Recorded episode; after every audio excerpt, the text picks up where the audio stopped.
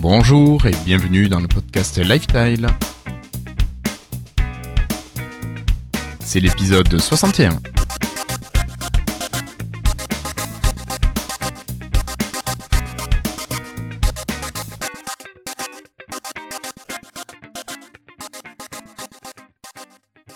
Bonsoir tout le monde, nous sommes aujourd'hui le jeudi 19 mars 2015 et pour ce nouvel épisode j'ai le plaisir d'accueillir une équipe euh, pas du tout complète. Alors euh, ce soir j'ai Monsieur Frawin, bonsoir Cassim, comment ça se passe pour toi? Pas trop surchargé par la rédaction de billets? Euh, Non ça va, bah, il y a eu énormément d'informations euh, récemment là, après une semaine ou deux de calme. Ouais. Euh, mais oui, oui, comme ceux qui peuvent me suivre sur Twitter ont pu remarquer, il y a, je travaille un peu un plat temps sur Frawin en ce moment. Ouais, un petit peu overbooké, mais bon, ça se passe plutôt bien. Mais ça se passe bien. Bon. Euh, salut David, comment ça va toi en Vendée? Salut tous les deux, ça va impeccable. Bon, le beau temps est là, il est de la partie? Ouais, aujourd'hui super, agréable. Ouais. Bon. On a peut-être l'ami Florian qui viendra nous retrouver un peu plus tard, le temps qu'il arrive, les transports en commun à Paris, voilà. Et puis Patrick et Christophe euh, se sont fait porter pâle, donc on pense bien à eux, et puis on les salue et on leur dit euh, à la semaine prochaine pour un épisode spécial. Voilà, alors avant d'attaquer avec les news, je voulais vous rappeler que vous pouvez nous écouter en live et chatter avec nous sur la page live.lifestyle.fr. Donc là, on remercie FreshPod qui héberge la page. Et sinon, si vous voulez juste nous écouter en live, vous pouvez utiliser l'adresse http://stream.lifestyle.fr. Et ça, vous pouvez l'utiliser directement dans votre lecteur type VLC. Donc comme ça, ça sera beaucoup plus pratique pour, euh, pour nous écouter. Euh, nous sommes trois, comme à la bonne vieille époque des débuts de Lifestyle. Et je vous propose d'attaquer tout de suite avec un, un petit dossier, Cassim, t'es d'accord? Ouais. Ça marche, David? Oui, oui. Allez, c'est parti. Hello, I'm Bill Gates. Hi, I'm Joe Belfiore from the Windows Phone team at Microsoft. Alors, pour ce soir, euh, le dossier va, va parler de quoi, Cassim Eh ben, du salon WinEck 2015. Euh, donc en fait, c'est un salon euh, que Microsoft a essayé de relancer. En fait, c'est un vieux salon qu'ils avaient arrêté il y a plusieurs années. Euh, et donc ils ont décidé de le relancer. En fait, c'est un, un salon, c'est un peu l'équivalent. De, vous voyez, le salon de la build, c'est pour parler aux développeurs. Oui. Là, là, c'est pour parler aux fabricants de matériel. D'accord. Et donc, euh, c'est logiquement que Microsoft l'organise en Chine. Oui, oui. de fabricants de matériel là-bas. Euh, et donc, euh, donc ils, en ont, ils ont dévoilé pas mal d'informations sur Windows 10 et sur euh, bah, ce que ça veut dire pour les fabricants et donc euh, ce que ça veut dire pour les utilisateurs euh, de ces matériels. D'accord. D'accord, d'accord. Euh, bah alors, euh, on a pu entendre parler de quoi, Cassim, là-bas? Alors euh, déjà, ils ont commencé le- par annoncer l'arrivée de Windows 10 pour cet été. Donc euh, c'est déjà une bonne nouvelle. Euh, donc c'est plutôt que ce qui était prévu. Enfin, il y a pas mal de personnes tablaient sur la fin de l'année et en fin de compte, euh, ça arrivera cet été. Euh, il y avait eu une petite fuite comme ça sur le blog de des Lumia en janvier où le, le chef euh, de la division Lumia a, a annoncé du- la sortie du flagship pour cet été. Donc euh, il y en qui ça avait mis la puce à l'oreille pour certains, comme quoi Windows 10 arriverait dès, dès l'été. Donc là c'est confirmé, donc il arrivera entre juin et septembre. Donc euh, c'est assez tôt. Euh, et il faudra voir ce, que contiendra ce Windows 10 euh, en- entre guillemets final.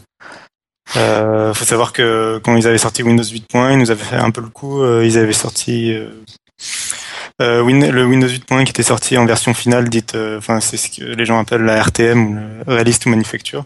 C'est, elle était sortie pendant l'été. Et en fait, il y avait, ils avaient continué à développer des mises à jour entre temps, entre la mise à- entre la sortie pour les fabricants et la sortie commerciale en octobre. Donc euh, c'était une pseudo version finale, mais en fait ils continuent à travailler dessus. Euh, là, ça pourrait être encore le cas. Euh, elle sera stable, mais il, y aura, il pourrait y avoir des fonctions en moins euh, ou des fonctions que Microsoft n'a pas annoncées, qu'ils rajouteront, euh, qui auraient dû être là à la base et qui rajouteront Au fur et à mesure. au fur et à mesure. D'accord. D'accord, d'accord. Ok. Euh, bon, bon, bon, est-ce que vous pensez que c'est, euh, enfin, est-ce que c'est inquiétant pour vous euh, que ça sorte aussitôt ou c'est plutôt une bonne nouvelle, sachant qu'ils font ça pour euh, arriver avant la rentrée, pour que pour la rentrée des classes ils soient prêts?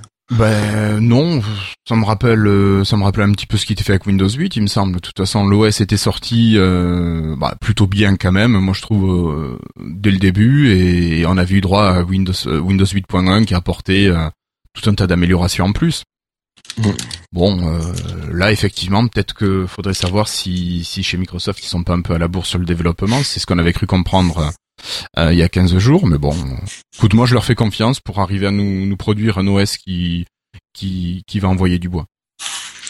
Oui, voilà. Après, euh, bah, ça leur permettra de mettre en place euh, leur euh, mise à jour mensuelle. là.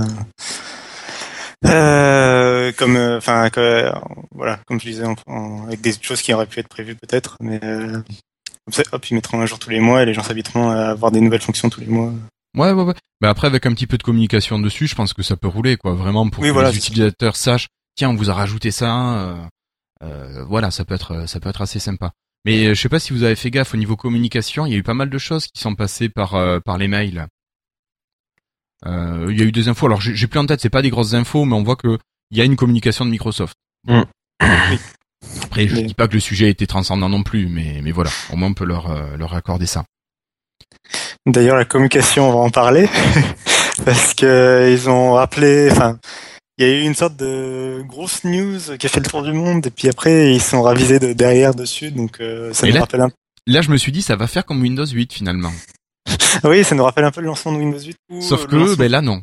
l'annonce de la Xbox One ou ce genre de choses. Ah, ouais, ouais. Euh, euh, c'est euh, que, hum, en fait, ils ont annoncé que Windows 10 serait gratuit, même pour les pirates. Euh, donc, euh, ce qui est important, par exemple en Chine, où il y a une énorme proportion, en Chine, en Russie, en Inde, où il y a une énorme proportion de, de, de Windows qui sont piratés. Et ils ont annoncé, euh, oui, euh, si vous les mettez, même ces versions-là, vous pourrez les mettre à jour et euh, vous recevrez Windows 10 gratuitement. Et en fait, euh, là, ils viennent aujourd'hui, là, ce soir, de se raviser et ils ont annoncé euh, qu'en fait, si tu as une version de Windows 7 ou Windows 8 euh, craquée et que tu mets à jour, tu pourras mettre à jour vers Windows 10, mais tu auras toujours une version non officielle et une licence euh, non valide, et ils t'inviteront à, bah, venir dans la légalité, euh, on suppose en payant. Et donc, euh, donc c'est un peu, enfin, et là ils sont en train de se reprendre du coup le, retour. Euh, Là, il y a les informations à chaque fois, les, gens, les journalistes sont obligés d'éditer leurs informations euh, pour dire que finalement non, et euh, bah, ça devrait faire le tour d'ici demain. euh, euh, comme quoi, bah voilà, ils sont, ils sont encore revenus sur un truc qu'ils avaient, ils annoncent un truc. tout le monde dit que c'est positif et finalement dans la foulée ils réannoncent le contraire et, ils se prennent un peu les pieds dans le tapis. Ouais, mais ça c'est Microsoft qui avait qui avait annoncé officiellement que les, les versions pirates bénéficieraient de de l'update vers Windows 10 ou c'était des rumeurs? Euh, là, tu me... non, non, c'est- enfin, c'était officiel. euh, en tout cas, l'information, euh, je me rappelle plus de l'article euh, qui en parlait en premier, mais euh, mais il le tirait d'un Steve d'une Dunblog personne de Microsoft d'un perso- ouais, d'une non, d'un d'une personne de chez Microsoft qui aurait affirmé ça, enfin, qui l'aurait annoncé quoi. C'est étonnant ça quand Euh, même. donc c'était c'était pas de la, c'était, ils ont pas fait un, un communiqué de presse non plus, mais c'était censé être officiel. Quoi. D'accord, d'accord.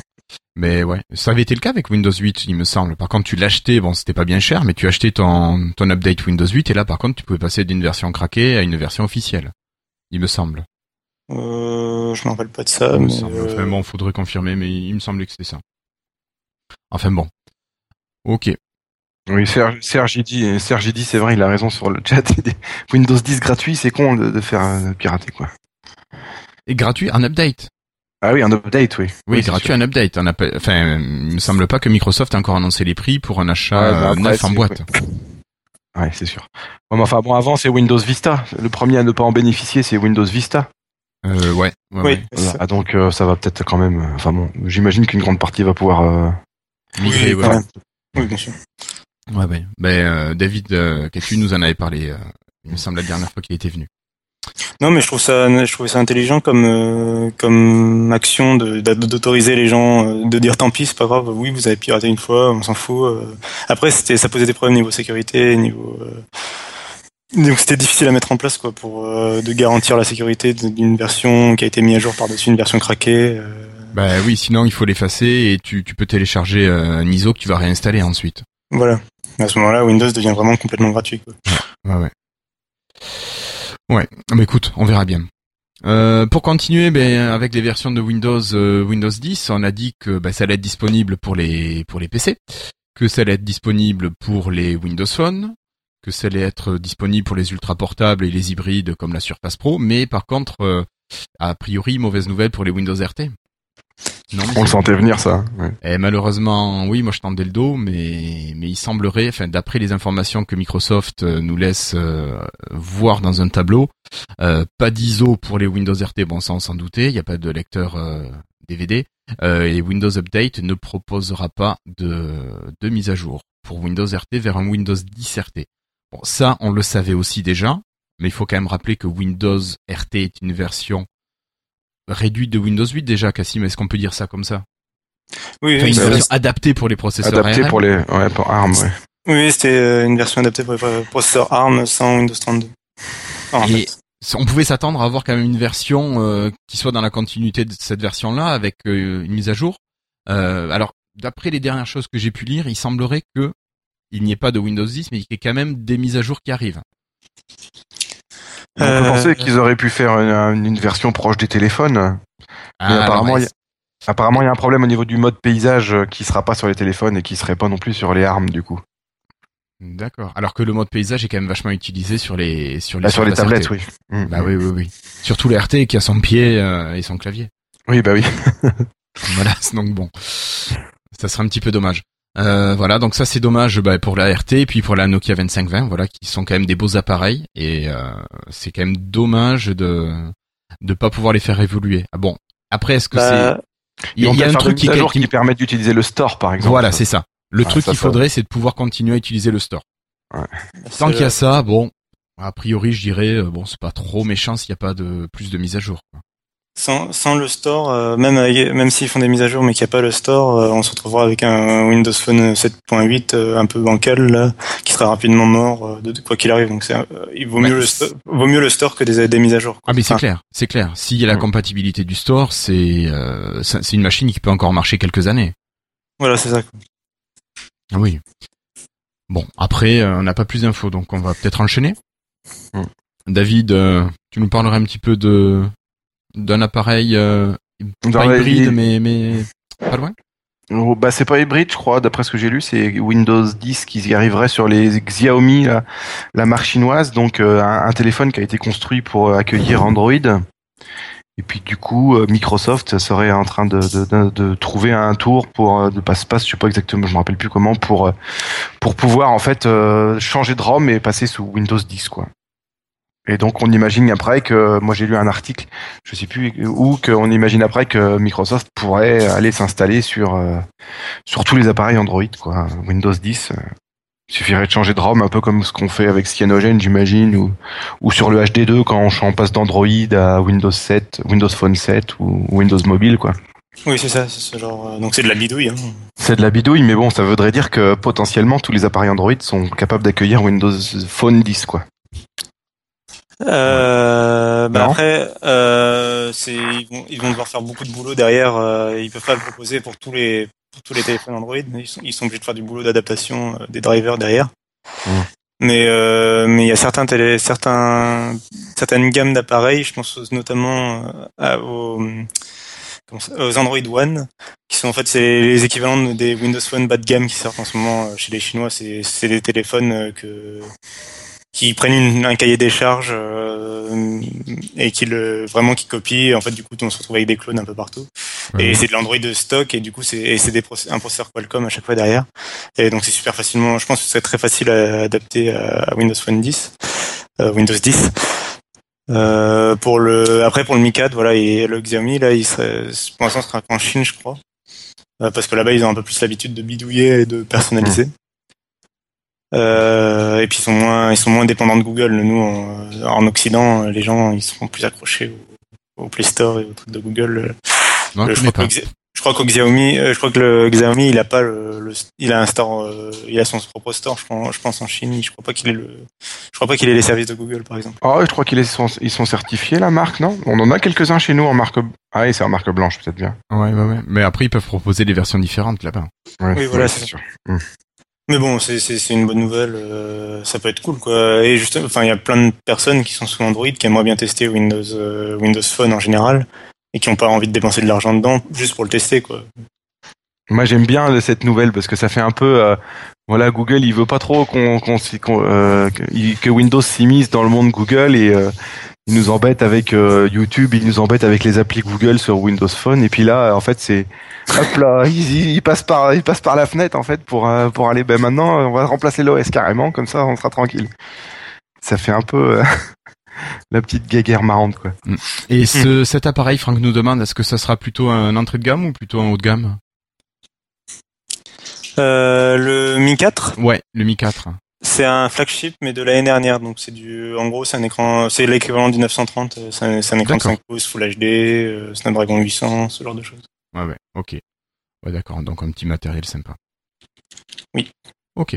Euh, bon, je pense que pour le Mi 4, bon, c'est une nouvelle qui est sympa, après à voir si ça arrive en Europe, mais on va peut-être passer à la suite. Ouais.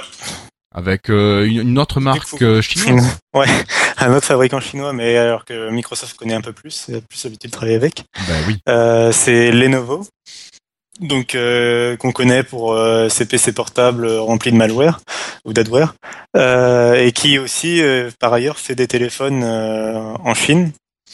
Euh, ils en ont pas, je sais plus s'ils en ont sorti en Fran- non, en Europe ou en aux États-Unis. Il me semble pas, smartphones. Mais euh, ils en font surtout en Chine, ils sont assez importants en Chine. Euh, au niveau PC, donc c'est le premier fabricant mondial. Au niveau euh, des téléphones, ils sont pas encore premiers, mais euh, bon, ils sont assez agressifs. Et donc, euh, ils ont ils ont annoncé qu'ils lanceraient un Windows Phone en Chine dès cet été. Donc ils ont donné, je crois qu'ils ont donné aucune spécification ni même de nom. Ils ont juste dit qu'ils ont juste été là sur scène pour dire qu'ils étaient un partenaire de Microsoft et qu'ils lanceraient un téléphone. Euh, C'est plutôt une bonne nouvelle pour Microsoft quand même, surtout Oui, en Asie. Voilà, c'est une bonne nouvelle pour Microsoft. Faut savoir que c'est pas nouveau, enfin dans le sens où euh, au Mobile World Congress de l'année 2014, euh, quand Microsoft avait annoncé qu'ils avaient plein de nouveaux fabricants, il y avait le Lenovo dans la liste. Ils, a- ils avaient pas sorti de téléphone depuis, donc euh, c'est juste, euh, ils remplissent leur contrat qu'ils avaient signé il y a un an et demi, quoi. Mais euh, mais y a eu le rachat de Motorola entre temps. Oui aussi, oui. Euh, alors pour l'instant, là c'est la branche vraiment le nouveau smartphone euh, qui existait déjà avant le rachat de Motorola qui euh, qui va lancer ce téléphone. Donc c'est vraiment un téléphone chinois conçu en Chine et tout ça. C'est pas Motorola qui pour l'instant reste indépendant et qui reste sous la marque Motorola. Mhm. Donc, mais par contre, ce serait intéressant de voir si un jour, oui, il y aurait des Motorola. Moi, je serais intéressé par des Motorola. Sur le nouveau. Les Lenovo, je sais pas ce qu'ils valent, mais je trouve que les Motorola qu'ils ont sortis depuis le rachat de Google, et euh, bon là ils ont ils se sont fait racheter par Lenovo, mais euh, depuis le rachat qu'ils avaient- avant ils avaient été rachetés par Google, et ils avaient sorti des téléphones assez innovants, euh, comme le, enfin le Moto X et le Moto G étaient vraiment sympas, ils étaient très euh, personnalisables et tout, et euh, ils seraient assez intéressants sous Windows 10. Ok. Donc je croise les doigts. ouais, ouais, ouais. Euh, bon, bah écoute, on va continuer, puis on va vous parler un petit peu NFC. Alors, euh, au niveau du NFC, on a quelques améliorations qui sont en vue sur Windows 10 pour mobile. Alors, vous savez peut-être que jusqu'à présent, bah, à partir de Windows Phone 8, on a le NFC qui a existé, mais qui sert quasiment uniquement à l'appairage d'appareils avec le smartphone. hein. Le paiement est quasi impossible euh, à cause de restrictions techniques. Par exemple, il faut des cartes SIM spécifiques. Je sais pas s'il y en a parmi vous qui ont franchi le pas d'aller demander à son opérateur une carte SIM adaptée. J'y pense souvent, mais je le fais jamais. Ouais, ouais, ouais.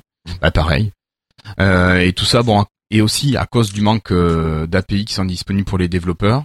Et donc là, avec Windows 10, on va avoir l'ouverture de ces API aux développeurs et donc normalement beaucoup plus de, de potentialités et d'applications qui vont pouvoir utiliser ce NFC.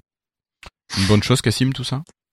Ouais, moi c'est euh, moi quand j'avais appris la, la compatibilité de Windows Phone 8 avec le NFC, euh, j'étais content, mais je, et j'étais un peu déçu après quand j'ai découvert que les capacités quoi. Euh, parce que moi justement pour moi le NFC, la première utilisation du NFC en dehors du paiement, c'est vraiment ça, c'est de pouvoir tirer un tirer parti avec des API et de pouvoir régler les paramètres, c'est-à-dire euh, pouvoir désactiver par exemple quand on rentre chez nous chez soi euh, de pouvoir désactiver la data. Ouais. voilà c'est ça. En fait c'est il faut avec un seul tag pouvoir faire euh, trois ou quatre actions que tu ferais sur ton téléphone pour que ce soit Ouais, vraiment intéressant. Donc euh, ça peut être euh, poser son bah, par exemple ça peut être poser son téléphone sur euh, une un recharge sans fil comme ils avaient sorti chez Nokia sur sa table de nuit Et donc le téléphone recharge et en même temps, bah, il configure le réveil, il, il désactive, je sais pas moi, il pourrait désactiver la data et le Wi-Fi pour enlever des ondes, Ouais, ouais. euh, activer le réveil, voilà, baisser la luminosité. euh. Oui, s'occuper de toutes les petites actions qui sont euh, ritualisées euh, et automatiques. Oui, voilà, c'est ça quoi. Passer en quoi, euh, en heure, euh, je sais plus quoi là, de Cortana, je sais plus comment ça s'appelle, Quiet Hour, en Euh, oui. Euh, mode discret. Quoi. Ouais, mode discret. Ouais, c'est c'est pas ça, mais mais ça veut dire la même chose. Si quelqu'un dans la chatroom retrouve le nom en français. Euh, C'est le mode ne pas déranger, non? Si, oui, voilà, c'est ça, je crois. Simplement, ne pas déranger. Voilà. Donc voilà, c'est ce genre de choses que moi qui m'intéresse avec le NFC. Donc je suis content si euh, Windows Phone s'ouvre de ce côté-là. Ah oui, bah oui, ça, ça sera bien. Mais d'un côté, il était temps. hein. Euh, je crois que c'était dit qui nous a rappelé dans le chat que le NFC avait été au moins présent sur Windows Phone 7 avec le Lumia 610, qui avait une version NFC. Et donc ça commence à dater cette bête-là. Voilà. Euh, bon, on continue, Cassim, avec euh, une histoire de doc? Ouais, alors c'est à la fois une information du WinHack et un peu en dehors. Euh, donc ça a été trouvé par Walking Cat, qui est un compte Twitter qui cherche dans toutes les documentations de Microsoft les profils sur LinkedIn et un peu tous les, les brevets, les projets de recherche, tout ça, toutes les dernières trouvailles de Microsoft. Et donc là, en l'occurrence, c'était un document de MSDN, euh, donc, euh, euh, donc toujours à destination des fabricants de hardware et qui a été euh, supprimé depuis. Mais il y a une copie sur Frawin si vous avez besoin. Euh, D'ailleurs, je, je l'ai fait avec quelque chose dont on parlera après.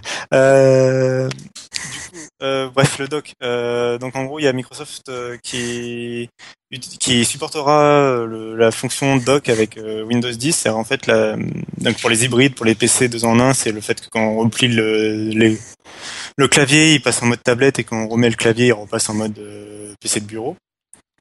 Et donc euh, il y a ça donc pour les hybrides et pour les euh, téléphones port- euh, surtout pour les tablettes. Pour l'instant, ça a été annoncé officiellement pour les tablettes de 8 pouces ou plus, comme la Dell Venue 8 par exemple.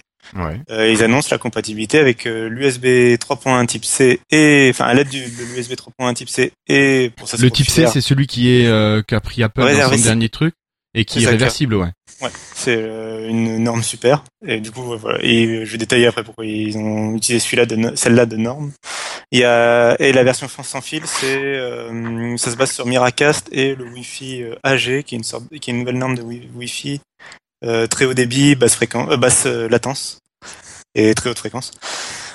Euh, et donc pour ça, donc tout ça, ça donne quoi? Ça donne un- donc par exemple un dock sur lequel on brancherait la tablette et qui se hum, donnerait un écran externe qui serait qui serait relié à un écran externe, à un, Ethernet- à un câble Ethernet par exemple, au câble, à un câble électrique pour recharger la tablette Mhm. euh, et pourquoi pas un clavier et une souris. Euh, tout ça sur le dock. Euh, et donc ça permettrait bah, voilà, de, de passer d'une tablette 8 pouces euh, en mode tactile à un, un PC finalement de bureau euh, complet avec euh, la tablette qui jouerait le rôle euh, d'unité centrale. Mhm. Euh, et du coup, euh, donc en fait, il faut savoir que l'USB Type C. Alors l'USB Type C, c'est juste. euh, faut, je vais faire un, un petit guide. Le Type C, c'est le form, c'est le nouveau format de. C'est le truc où il faut une multiprise par-dessus, là, c'est ça Non, j'ai entendu dire il y a pas longtemps. Alors ça, c'est juste chez Apple. Ils ont décidé d'être radin et d'en foutre qu'un. Mais euh, l'USB Type C, c'est juste le nouveau format d'USB. Ça res- ressemble au Lightning d'Apple et ça remplace le micro USB. C'est juste de l'USB réversible, c'est tout. C'est pas forcément, ça veut rien dire d'autre. Par exemple, Nokia, ils utilisent de l'USB 2.0 Type C dans leur tablette. Euh, et donc, euh, associé à ça, il y a l'USB 3.1, donc euh, qui sera, qui viendra avec. Et alors là, l'USB 3.1, c'est merveilleux, c'est que il y a énormément de débit.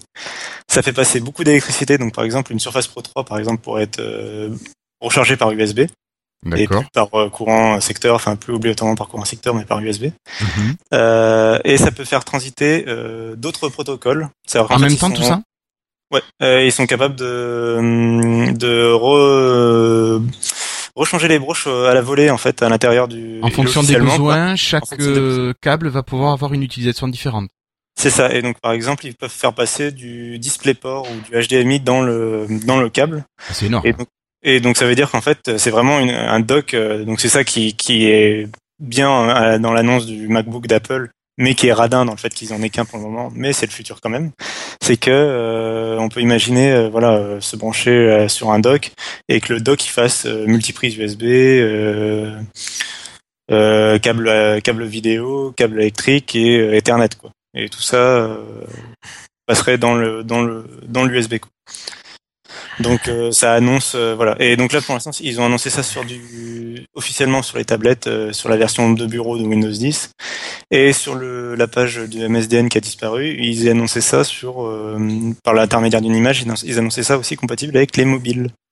Euh, ils en ont pas reparlé depuis donc c'est peut-être en travaux ils ont peut-être pas encore voulu euh, en parle parler aussi. trop, trop communiquer parce que peut-être qu'il y a encore des problèmes de, je sais pas, de, de fonctionnement, non? Oui, voilà, ils ont ils ont peut-être pas prévu de le sortir tout de suite, tout de suite, peut-être pas pour la sortie du de Windows 10 sur mobile, quoi. Et donc, euh, mais ça annonce du meilleur pour la Surface Pro 4 et pour euh, et pour le Lumia, euh, les premiers prochains Lumia haut de gamme. Tu veux dire qu'on va pouvoir euh, regretter d'avoir acheté une Surface Pro 3 oh. Bah toi, elle a un vrai, au moins toi, elle a un vrai port USB déjà. Oui, mal. oui, elle a un vrai port USB, oui. Parce que pas toi, Cassim? Si, si. Si si si, Ah mais bon. au MacBook, ou les trucs qui sortent. Non, mais toutes les Ah oui. surfaces ont des ports USB, de toute façon. Bah oui, Oui, oui. voilà, c'est ça qui, c'est ça qui est cool. Donc, Franck dit que tu crains, Cassim. Bon. Qu'est-ce que j'ai dit? Bah, écoute, je sais pas, tu crains, de toute façon. D'accord. C'est- c'est- D'accord. Euh, bon, euh, pour continuer, David, euh, Microsoft a fait une annonce au niveau matériel pour Windows 10 pour Phone. euh, des nouvelles? Win- Windows Phone 10, moi j'ai envie de dire. J'arrive Ah, pas à m'y faire. Windows 10 mobile. Ouais, t'as raison, t'as raison, t'as raison. Euh, oui, les- ils ont annoncé les spécifications. Non, on comment, je sais pas Oui, comment oui, on dit. spécification. Si, spécifications pour euh, minimal en fait. Euh, donc ça serait du du 512 mégaoctets de RAM, 4 Go de stockage avec une micro SD pour les 4 Go, un écran de 3 à 7,9 pouces. Donc ça, j'imagine que c'est avec leur truc de 8 moins de 8 pouces là que c'est gratuit. C'est ça? Oui, Et puis la résolution doit être comprise entre euh, entre du 800 480 et 2560 2048. Pour avoir du Full HD, il faudra disposer de 2 Go de RAM Mhm. et, euh, et plus encore pour les résolutions supérieures. Donc euh, ça laisse une large une large palette. Ouais, ça m'étonne un peu sur le bas des spécificités en fait, qui sont vraiment assez basses. Alors après, peut-être que toutes les fonctionnalités seront pas disponibles sur les, les plus basses configurations. hein. Mais Ouais. en Oui. tout cas, ça devrait tourner. Mhm. Voilà. L'essentiel euh, devrait tourner sur, euh, sur tous ces appareils. Donc même le 520, euh, normalement, devra pouvoir tourner tranquillement sur euh, sous Windows 10. Attention, on dit 520, 520, mais maintenant ça descend dans les 400 et puis bientôt euh, ça va finir dans les zéros si ça continue. Attends, Ouais, justement, justement, on n'a pas encore touché les 300 et les 200. Ouais. On en, euh, je suis pas sûr parce qu'après en fait la gamme 100 et 200 en fait c'est des, ils sont sortis c'est juste pas des lumières c'est des, Ah oui, c'est vrai. c'est les 33 dislikes. euh. D'accord. Ah oui, donc Euh, ils existent déjà. Ouais. Euh, et oui, euh, je disais, euh, oui, euh, bon, on en parlera après, mais le nouveau Lumia qu'ils ont annoncé, il a des caractéristiques très basses, euh, proches de, de, de ces caractéristiques-là, et il est annoncé comme Windows 10 ready, et, euh, et il précise bien que oui, qu'il y aura des fonctions en moins, mais, mais il, il sera capable de tourner sous Windows 10, quoi. Oui, oui. Euh, et juste, euh, alors c'était à, à cheval entre Windows 10 et Windows 10 sur mo- mobile, mais ils ont aussi annoncé euh, la compatibilité avec des nouveaux processeurs. Et c'était assez intéressant. c'est que notamment, donc historiquement sur Windows Phone, on n'avait que des processeurs Qualcomm. Oui. donc là, ça va changer avec Windows 10. On va avoir d'autres, deux autres marques qui vont se rajouter, qui sont Intel et AMD, des petits nouveaux dans le secteur. Je. Et euh, donc euh, ils ont annoncé la compatibilité de Windows 10 avec les Atom X3, qui sont euh, des vraiment des processeurs faits pour smartphone, et plus globalement les processeurs de la de génération Cherry Trail et Skylake. Donc ça c'est les gros processeurs, les Core U et tout ça. Donc ça c'est pas c'est plutôt c'est pas vraiment pour les téléphones, ce sera plutôt pour les tablettes. Ouais. Mais euh, mais en gros donc il y a quand même Windows 10 même pour phone, euh, il sera compatible euh, bah, avec des processeurs x86 du coup D'accord. pareil chez AMD.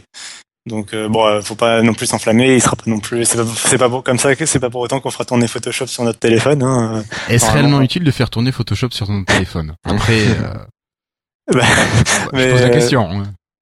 euh, je pense que c'est voilà, je pense que ce sera restreint que aux applications. Enfin, c'est pas que je pense, c'est que ce sera sûrement restreint qu'aux applications universelles euh, du Ouais, store. ouais, Ouais. Pas accès au point .exe et tout ça. Et Non, sinon, Windows Windows prendra trop de place. Tu m'étonnes. Mais euh, voilà, c'est une bonne nouvelle. Et euh, sinon, il y avait aussi des, ils ont annoncé la compatibilité avec des nouvelles références de chez Qualcomm, dont le Snapdragon 810 euh, qui fait euh, assez rêver pour les gens qui attendent un haut de gamme. Euh, un, prochain Lumia. Ouais, parce que c'est le gros, gros, vraiment processeur haut de gamme de chez Qualcomm qui arrive cette année là. Et, et il sera compatible. Et il sortit justement, il sera bien, il sera bien prêt pour le pour le milieu de l'année, pile pour les Lumia quoi. Et euh, c'est un, un processeur à 8 cœurs. Euh, donc 4 cœurs euh, A57 et 4 cœurs A53, donc c'est les dernières architectures de chez ARM en 64 bits. Ouais. Donc c'est du lourd. Et Euh, ça, doute. ça sera pris en charge par Windows 10, bien sûr. Euh, et donc, le, alors le GPU, c'est un Adreno 430 que, dont je suis sûr euh, est super au niveau des performances. Mais après, le plus intéressant, finalement, bon, ça, on s'en fout un peu parce que les processeurs, euh, enfin sur Windows Phone, tout tourne plutôt bien en général. Bah oui, jusqu'à présent, oui, oui, oui. Ah, c'est dommage qu'on n'ait pas Florent qui aurait pu nous, nous parler de, de Windows 10 for Phone sur euh, 10830. Hmm. Euh, mais euh, du coup, ce qui est plus intéressant en fait avec ce genre de processeur maintenant, euh, c'est leur compatibilité avec les dernières normes et justement le fait que par exemple ce, Snapdragon 810, il sera compatible avec le Bluetooth 4.1 et oh tiens le Wi-Fi AD à, 60 GHz qui sera comme de par hasard bah, utile pour le docking Donc, dock. Tu nous as parlé tout à l'heure. Voilà. Donc, donc, ce serait parfait pour un Lumia haut de gamme qui voudrait faire la démonstration de cette fonction. Et euh, aussi dans les petites notes, euh, il prend en charge le codec H265 qui donc, qui succède au H264 et qui euh, ça sert à décoder et à encoder euh, le, le- la 4K. D'accord. D'accord, d'accord. Ouais, donc une, une belle bête, ce, Oui. cet ensemble de processeurs et autres, ouais. Voilà. Ok. Euh, Cassim, on passe la petite partie rapide sur les autres news euh, du dossier? Ouais. euh, Projet Milky Way? Oui, alors ils ont parlé euh, des, du processus de mise à jour euh, de Windows 10. Euh, donc avec Project Mil- Milky Way, Windows, Microsoft veut réduire le temps de déploiement de ces mises à jour. Donc on a vu que le- par exemple Lumia Denim ça avait mis assez longtemps à cause des accords opérateurs et tout ça. Là, en, en facilitant les tests des fabricants et des opérateurs, ils voudraient réduire la période à 4 à 6 semaines. C'est-à-dire que entre le moment où Microsoft lance une mise à jour officiellement dans les six semaines, euh, tous les tous les téléphones euh, sous Windows 10 seraient éligibles. D'accord, ouais. Donc c'est enfin c'est leur but en tout cas, ce serait bien parce que Oui, dans l'absolu, c'est bien. parce que voilà normalement de- Microsoft devrait être en situation de pouvoir le faire dans la mesure où ils essayent de contrôler plus la plateforme que chez Android, donc ils ont moins d'excuses pour être plus long, enfin pour être long euh, vis-à-vis d'Android euh, pour le déploiement de leur mise à jour. Donc c'est bien qu'ils l'accélèrent. Oui, mais c'est clair, c'est clair. Euh, bon, Euh, on continue. Bon, c'est dommage que Christophe soit pas là. Un petit SDK pour Cortana? Alors, Oui, qu'est-ce voilà. qu'on en attend? Bah, il n'y a pas grand chose de plus à dire, c'est qu'ils juste, ils ont, c'est juste, c'était juste une, une ligne dans une des slides qui mentionnait le fait que, que Cortana, Cortana, devrait avoir une developing platform euh, dédiée, donc ça on en apprendra plus à la build, je pense. Oui, donc mois Euh, d'avril. voilà, les, les- pour- les- Tu Hmm disais David? C'est pour que les développeurs intègrent Cortana à leur appli, c'est ça?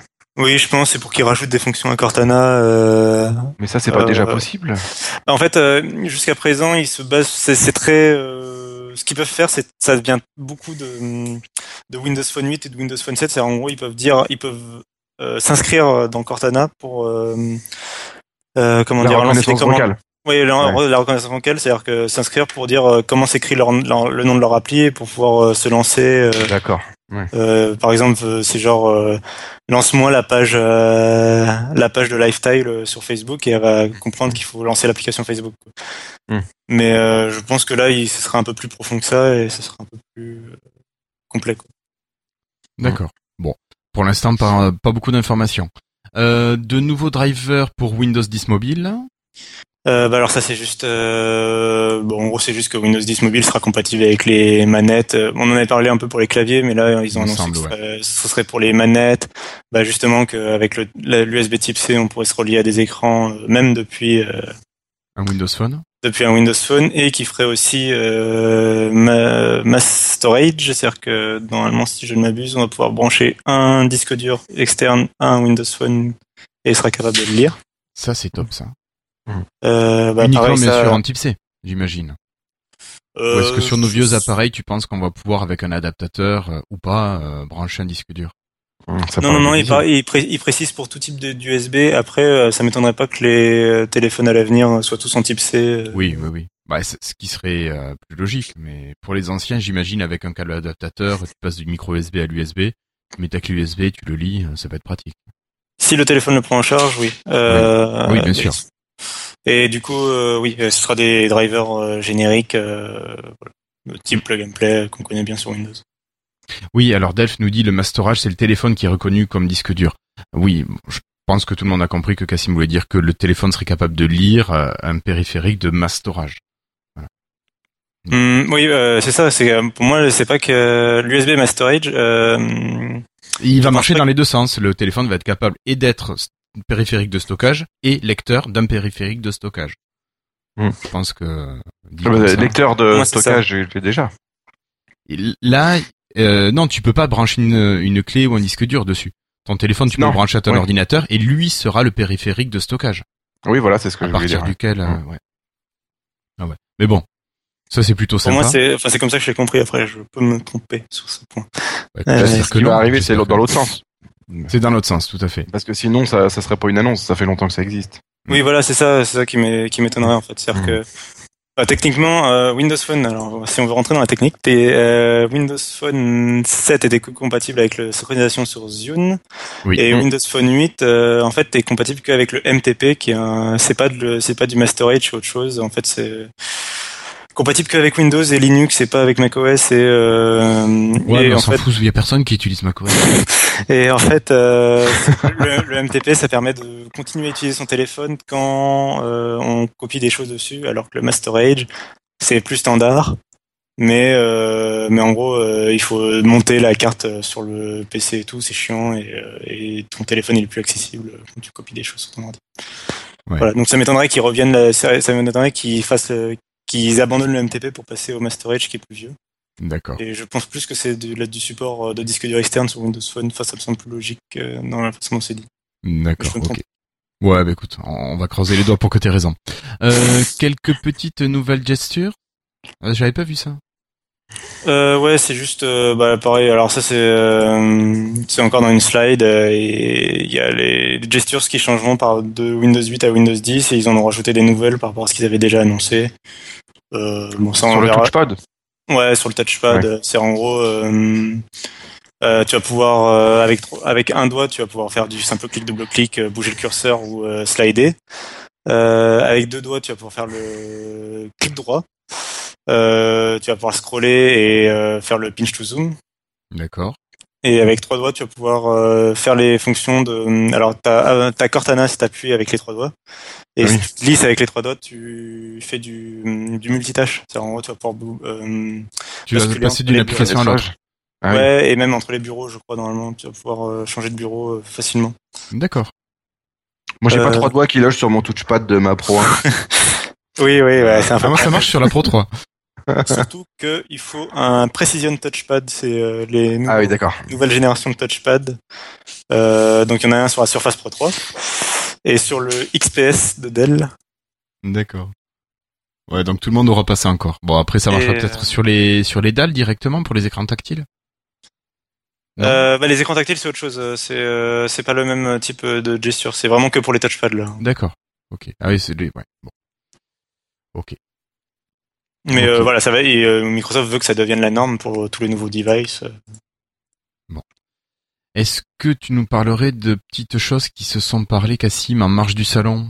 Je pense à Windows Hello, Passport, ce genre de choses. Ouais, Un petit peu rapidement. Euh, ouais, bah, c'est pas. euh, et Oh, Hello, va ça a l'air bien, Hello. Ouais, on va encore reparler du Snapdragon d'ailleurs. Euh, donc Windows Hello, c'est en fait euh, la- l'authentification sur Windows 10, le fait de s'authentifier euh, par euh, biométrie. Donc euh, c'est euh, ça utilise la norme, enfin ça se base sur le standard euh, FIDO. C'est le c'est une sorte de groupe de d'entreprises auquel euh, appartient. Ça n'a rien à voir avec l'alimentation pour chat, hein, pour chien. C'est euh, un truc auquel appartient Microsoft et euh, qui a pour but, euh, en gros, entre guillemets, de mettre fin au mot de passe. Donc euh, c'est un peu présomptueux, mais euh, en fait c'est voilà, c'est mettre, euh, c'est utiliser des façons plus simples pour s'identifier, comme la biométrie. Et donc là, en l'occurrence, Windows 10 sera compatible avec euh, la reconnaissance euh, faciale euh, iris par iris et euh, l'empreinte digitale. D'accord. Donc on va facilement se faire couper les doigts. Non, parce que ça ne fonctionne pas sur. euh, Sur un doigt coupé? Voilà. D'accord. Euh, de même, euh, en fait, ça se base. Alors, ça, vous pourrez pas utiliser n'importe quelle webcam pour ça. C'est un peu comme le touchpad. Oui, bah, ça, faut de la nouvelle, faut des nouvelles générations de matériel qui sont un peu plus efficaces pour ce genre de choses. Mm. Euh, c'est d'ailleurs que par, il faut par exemple une, donc c'est par exemple le cas des Intel, des caméras Intel RealSense qui commencent à équiper certains PC, certains, et certaines tablettes. D'accord. Euh, et euh, en fait, c'est en gros, c'est des caméras par exemple qui ont un capteur infrarouge en plus, et euh, ça permet notamment de pas se laisser avoir par une photo de la personne dans le cas d'une reconnaissance faciale. D'accord, tu veux dire qu'il faut que la le l'image dégage également de la chaleur en même temps pour être reconnue comme étant réellement un visage. C'est ça, euh, et puis ça permet aussi d'améliorer euh, la reconnaissance en basse luminosité parce que infrarouge. Ouais. Euh, et donc, euh, enfin, après, du coup, l'intérêt, euh, bah, c'est tout simplement de pouvoir se loguer facilement, comme on fait avec Kinect euh, pour ceux qui ont une Xbox One. Moi, j'en ai pas, mais euh, en- normalement, il me semble que tu peux facilement euh, te pointer devant ta Xbox et elle te dit euh, bonjour, euh, maître, Euh, et elle, te- elle arrive à te reconnaître et à te loguer sur ta session à toi. Ouais. Donc euh, là, c'est un peu l'idée aussi. Ça marche très bien, même trop bien. Euh, ouais, vas-y. Non, ça n'a pas de rapport, mais ça marche trop bien parce que quand tu es sur ta session, puis qu'il y a mon fils qui arrive derrière, et puis que la caméra le voit, tac, il change de session automatiquement alors que je suis en plein jeu. C'est pas pratique. Donc du coup, je l'ai désactivé. Excuse-moi de t'avoir coupé. Non, non, euh, mais du coup, euh, euh, bah, du coup, donc ça c'est intéressant. Et donc il y a aussi, ils ont annoncé en plus le projet. euh, alors c'est juste un nom de code, mais c'est Passport. Et en fait, c'est l'idée de rendre cette authentification, euh, bah, tout simplement, la rendre disponible sous la forme d'un SDK euh, pour les développeurs d'applications universelles, mais aussi pour les développeurs de sites web.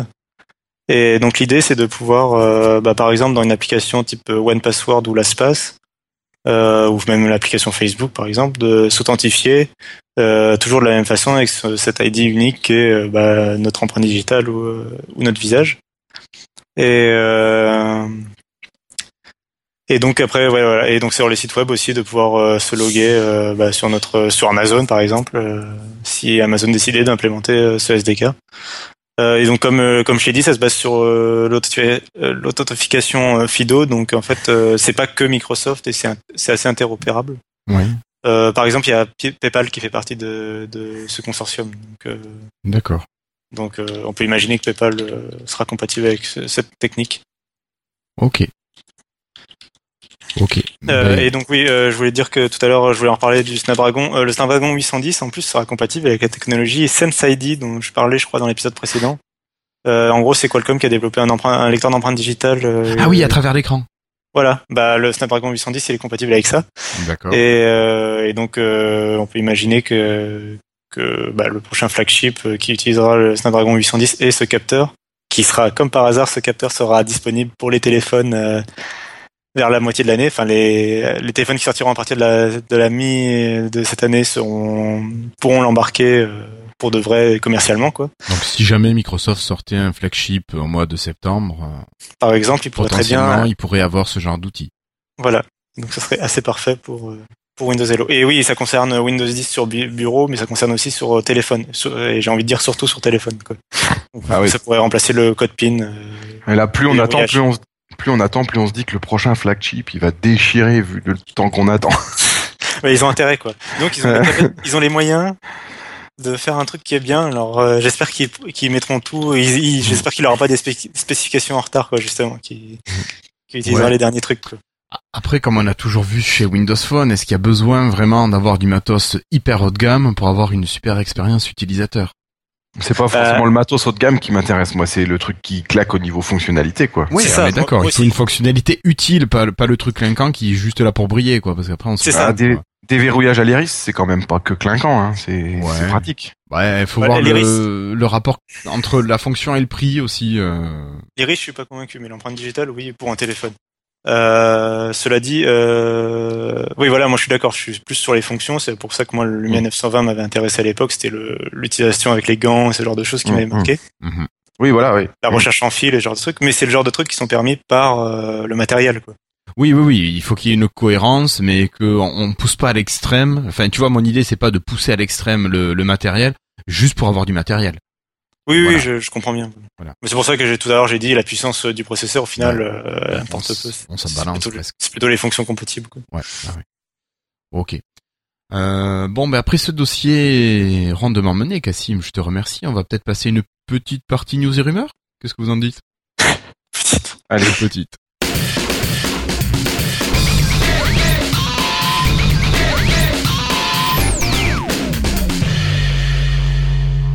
Alors, euh, bah écoutez, euh, vous savez peut-être que sur vos appareils euh, mobiles, euh, le, stockage est une denrée qui devient un petit peu rare. Et Windows 10 euh, évoque des fonctionnalités qui vont permettre bah, de gagner de la place et d'améliorer le stockage, la quantité en tout cas de stockage disponible, notamment grâce à des de nouvelles manières d'utiliser les fichiers et de les sauvegarder. Alors d'habitude, une des solutions de Microsoft pour réduire l'espace de stockage, c'était de compresser les, fichiers. Et euh, dans le cas de Windows 10, il y aura eu euh, un autre système avec un nouvel algorithme de compression qui compressera de manière beaucoup plus élevée, de manière beaucoup plus efficace les fichiers lorsqu'ils sont installés. Et les estimations donnent à peu près 1,5 giga de gagné pour un appareil qui tourne en 32 bits et 2,6 giga de gagné pour un appareil qui tourne en 64 bits. Donc déjà, euh, j'imagine sur un petit Lumia qui a que 4 ou 8 gigas de stockage, gagner 1,5 giga. Euh, peut-être qu'il n'y a pas tant à gagner sur euh, sur les Windows Phone 8 pour l'instant, mais c'est c'est déjà énorme, ne serait-ce qu'un giga. Euh, alors ce système de compression va impacter également sur les applications installées, et c'est-à-dire que ces applications pourront également bénéficier de cette compression. Donc on devrait pouvoir réellement bénéficier de d'un gain très notable. Par contre, derrière tout ça, une limitation qui est due au fait que le système va déterminer le taux de compression en fonction des capacités de calcul de la machine. Et oui, pour pouvoir compresser, décompresser rapidement, il faut que le, la RAM et le CPU soient suffisants. Euh, donc voilà, il faut que l'utilisateur ait toujours la possibilité d'avoir une bonne expérience utilisateur et donc euh, cette compression sera sera fonction du, matériel disponible. Euh, en plus de tout ça, Microsoft propose aux fabricants de supprimer la partition de, de restauration. Et dans le cas où un utilisateur utilisait la fonction de refresh de Windows 10, il aurait le droit à une restauration à zéro avec, du système avec des mises à jour déjà installées. Euh, ça, ça serait pratique pour tout ce qui est pour euh, réduire les problèmes de corruption de disques ou de malware qui auraient pu s'installer. Donc plein de belles petites choses en perspective au niveau du stockage sur nos machines. Je pense que ça, c'est des, des fonctions euh, assez sympas. Tout ça. Non, ça vous intéresse pas? Moi, ça me parle pas beaucoup. Je suis pas assez spécialiste. D'accord. Non, mais je veux dire de, de gagner en stockage sur euh, sur ta machine. Bon, c'est vrai que le 15V a 32 Go de base. T'as Mhm. peut-être rajouté une carte SD. Ouais. Ouais. Mhm. Euh, Cassim, toi, t'as combien en stockage? Euh, sur téléphone, Ouais. euh, bah, j'avais j'avais 32 sur le 920. j'avais 32 ouais 32 à chaque fois parce que j'ai besoin de 16 euh, en fait j'ai besoin de 16 piles et du coup 16 ça me suffit pas euh, il me faut 32 D'accord. mais euh, plus t'en as, plus t'en mets. Hein. oui c'est sûr bah, j'attends moi j'attends plus de choses sur euh, la partie euh, de bureau finalement que sur la partie téléphone Euh, de ce côté-là quoi je trouve que sur téléphone il prend déjà pas des masses de place alors que plutôt que par contre sur bureau il, il, il en bouffe un peu Sur euh, sur tablette, si tu prends euh, si tu prends une tablette comme la Dell Venue 8, le système prend déjà pas mal de place et t'arrives très Oui, vite oui. à. Oui quand je disais de bureau je pense j'inclus Oui, les oui, tablettes euh, Mais je- c'est pour ça que je rebondis là-dessus. Et euh, c'est vrai que ça peut être euh, assez pratique de gagner quelques gigas là-dessus. Ça t'évite de Ouais, rajouter une c'est grosse carte euh, derrière. Ouais, moi, Et, sur ma euh, Pro 1, j'ai rajouté une grosse carte et j'ai quand même le disque qui est dur, hein, qui est le disque dur qui est plein. hein. Ouais. T'as combien à la C'est base une sur la horreur, hein. Euh, bah, c'est ce que je suis en train de regarder là. euh, 128. j'ai, euh, euh, ouais, je crois que c'est ça. Non, euh, il y avait plusieurs choix. Non, j'ai 60 moi. D'accord, Non, j'ai. Ouais, 64. D'accord. Et j'ai rajouté une carte de 64 et euh, bon la carte ça va mais le il y a tous les toutes les applis et tout ça ça se met sur Windows et au bout d'un moment j'ai l'impression j'ai j'ai 5 j'ai toujours entre 4 et 5 gigas de libre quoi je, je peux rien faire j'ai mis tout mon OneDrive sur la carte mémoire toute la musique sur la carte mémoire et euh, en plus au bout d'un moment il est assez pollué par euh, je ne sais trop trop quoi faudrait formater quoi Ouais, une petite restauration. Ouais. Ok. Bon, mais donc, euh, tant pis. Bon, certains seront quand même contents de gagner un petit peu de place. Ah oui, je Euh, pense Oui, oui, oui. Cassim, Euh, tu oui. nous parlerais de MSN qui change de division? Euh, oui, oui, oui. Euh, bah, en fait, c'est que donc il y avait eu il il était une fois. euh, non, bref, euh, Microsoft a eu une grosse organisation euh, euh, et une, a une grosse réorganisation il y a quelques années, euh, donc qui d'ailleurs euh, s'est terminée il n'y a pas si longtemps que ça. Et, euh, et donc à la base, c'était fait pour mettre fin aux conflits à l'intérieur de l'entreprise entre les divisions, tout ça, les, les conflits d'ego et ce genre de choses. Et donc on voit que ça a super bien marché parce qu'en fait, il y a l'équipe en charge de MSN a changé de division. Pourquoi? Bah Parce qu'il y a eu un conflit interne et un conflit d'ego à l'intérieur de Microsoft. Euh, en fait, euh, c'est euh, il y a eu une guéguerre entre le, la division euh, application euh, qui était donc historiquement en charge de MSN et la division euh, Windows qui s'occupe de Windows, enfin le One One System Group qui s'occupe de Windows. Et euh, il y avait un, euh, il y avait aussi le monsieur de chez Bing euh, qui était pas content d'ailleurs au passage. Il est venu à un moment, il s'est dit tiens moi aussi je suis pas content. En fait, euh, la guerre en fait c'est sur le fait que euh, Internet Explorer sur Windows est une page d'accueil et ils sont pas tous d'accord sur quelle page euh, par défaut mettre, quelle page d'accueil mettre par défaut. Oh putain, d'accord. Et euh, bah, parce qu'il faut savoir que beaucoup de personnes restent sur le navigateur par défaut et beaucoup de personnes restent sur la page d'accueil par défaut et ne prennent jamais le temps de la changer. Donc Ouais, je- c'est une énorme source de revenus. Et Ouais, de... mais alors on a une, on a, on a David euh, Catu qui nous dit qu'on s'en branle de IE, oui, parce qu'il y a Project Spartan qui arrive. Mais c'est le même problème pour Project Spartan. À Bah oui, j'imagine. une- À part s'il arrive sur une page blanche parce qu'ils ont pas réussi à se mettre d'accord, logiquement il arrivera sur une page d'accueil. Et donc, euh, en gros, donc euh, l'équipe des, mais ouais, l'équipe de MSN, l'équipe de MSN euh, voulait euh, voulait que bah, ce soit MSN. Euh, l'équipe Bing veut que ce soit Bing ou euh, au moins une grosse barre de recherche Bing sur la page de MSN. Et euh, l'équipe de Windows veut que ce soit une publicité pour Windows 10 euh, pour montrer à quel point Windows 10 c'est trop bien et c'est trop super. Et donc, euh, bah, suite à ce conflit, en gros, il y a, pas- enfin, je suppose que c'est, on suppose que c'est Nadella qui a tranché. Euh, et donc, il y a l'équipe MSN qui va changer de division. Euh, donc, c'est toujours pas ce que ça veut dire pour la page d'accueil. Euh, Donc, il- donc l'équipe d'MSN elle passe dans la division euh, One System Group, donc dans la division Windows. On sait pas ce que ça veut dire pour la page d'accueil, mais euh, ça semble être une victoire de, de du, du, groupe Windows, donc de Thierry Meyerson qui gagne du pouvoir au fur et à mesure des années euh, dans, l'en- dans l'entreprise qui, de- qui devient de plus en plus gros. Donc, euh, et je parle pas de sa carrière, je parle de, son pouvoir. Euh, et, euh, et du coup voilà. Donc, euh, donc c'est un peu dommage quand même que qu'il y ait encore des conflits. euh. Bah oui, oui, c'est dommage, oui. Mais bon. Euh, ouais. Euh, ok. Mais merci beaucoup, Cassim. On va peut-être passer à la partie un peu plus hardware à nouveau avec David. Si on Alors, descendait. Microsoft, voilà, Microsoft, comme on disait un petit peu tout à l'heure, qui annonce le, le, le Lumia 430 Dual SIM.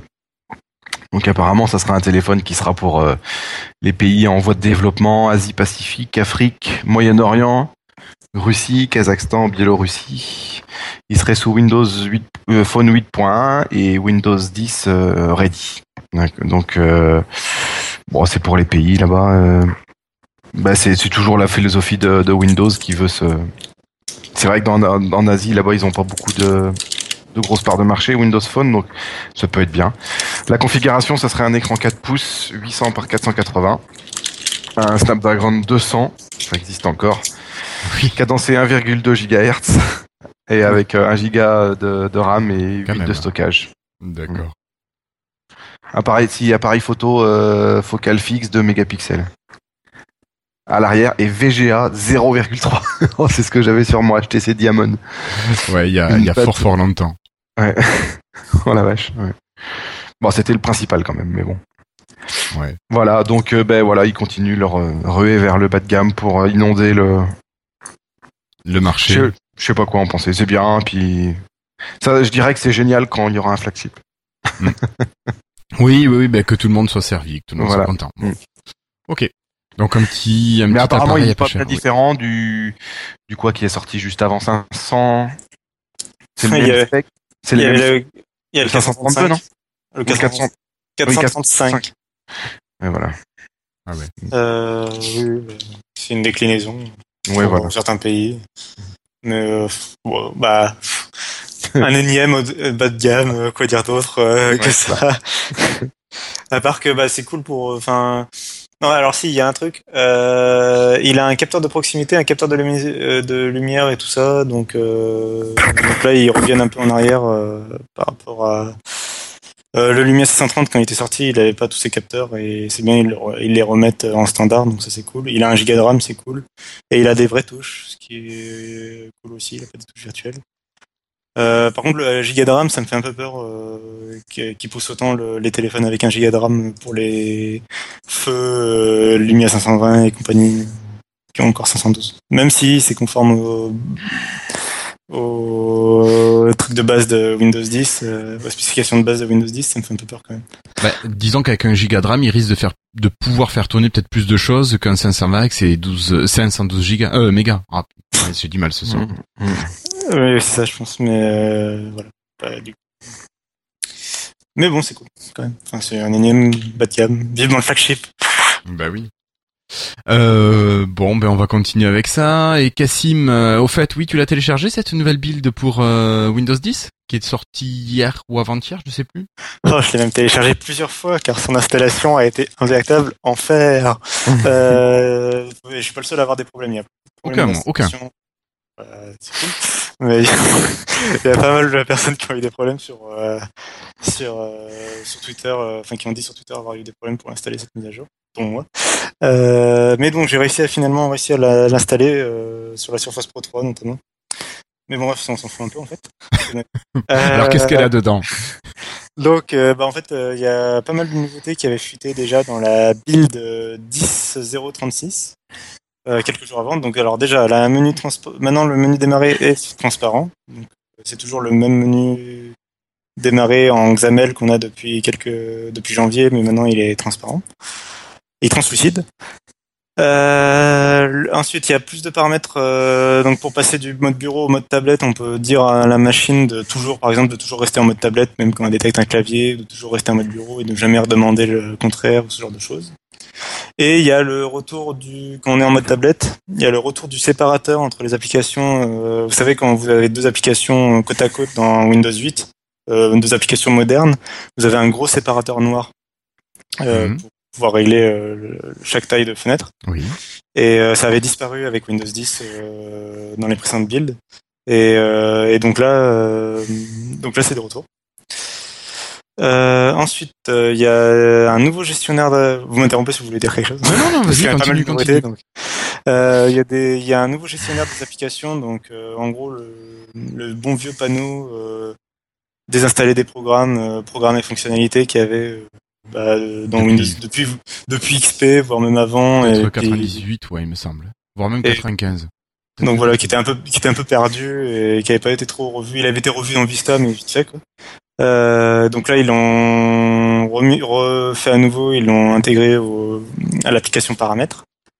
Donc elle permet, euh, pour les applications modernes, elle permet de les déplacer dans sur la carte SD, et sinon elle permet de, de passer en revue euh, la taille, euh, la date d'installation et tout des applications de bureau Mhm.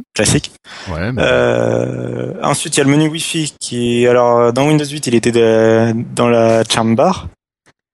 Après, avec Windows 10, il était passé, je sais plus où. Euh, c'était peut-être un panneau dans le panneau. De, je crois qu'il était, voilà, il était dans le panneau euh, de configuration, enfin dans le menu settings. Ça lançait le menu settings. Donc là, ça y est, il reprend sa place. C'est-à-dire que quand tu cliques sur le, le bouton Wi-Fi en bas, en bas à droite dans la barre des tâches, tu as juste un petit panneau qui s'ouvre avec la liste des réseaux Wi-Fi, tout simple. T'as pas un truc euh, chiant qui se lance, donc euh, ça c'est une bonne nouvelle. Euh, et la plus grosse nouveauté qui avait fuité euh, avant cette build, c'est euh, les mises à jour qui seront maintenant téléchargeables euh, donc, sur les autres ordinateurs du réseau local. Euh, donc c'est-à-dire que ton PC de bureau avec la câble Ethernet, il te télécharge euh, bah, toute la mise à jour euh, du mois. Et après, bah, ta Surface Pro elle peut juste aller chercher dans le réseau local euh, ces mises à jour et ça va beaucoup plus vite. ça c'est top. Ça. Et puis bon, au niveau consommation de data, au moins tu réduis quoi. Oui, c'est clair, c'est donc une plutôt bonne nouvelle. Ah et ouais, en- ouais, ouais.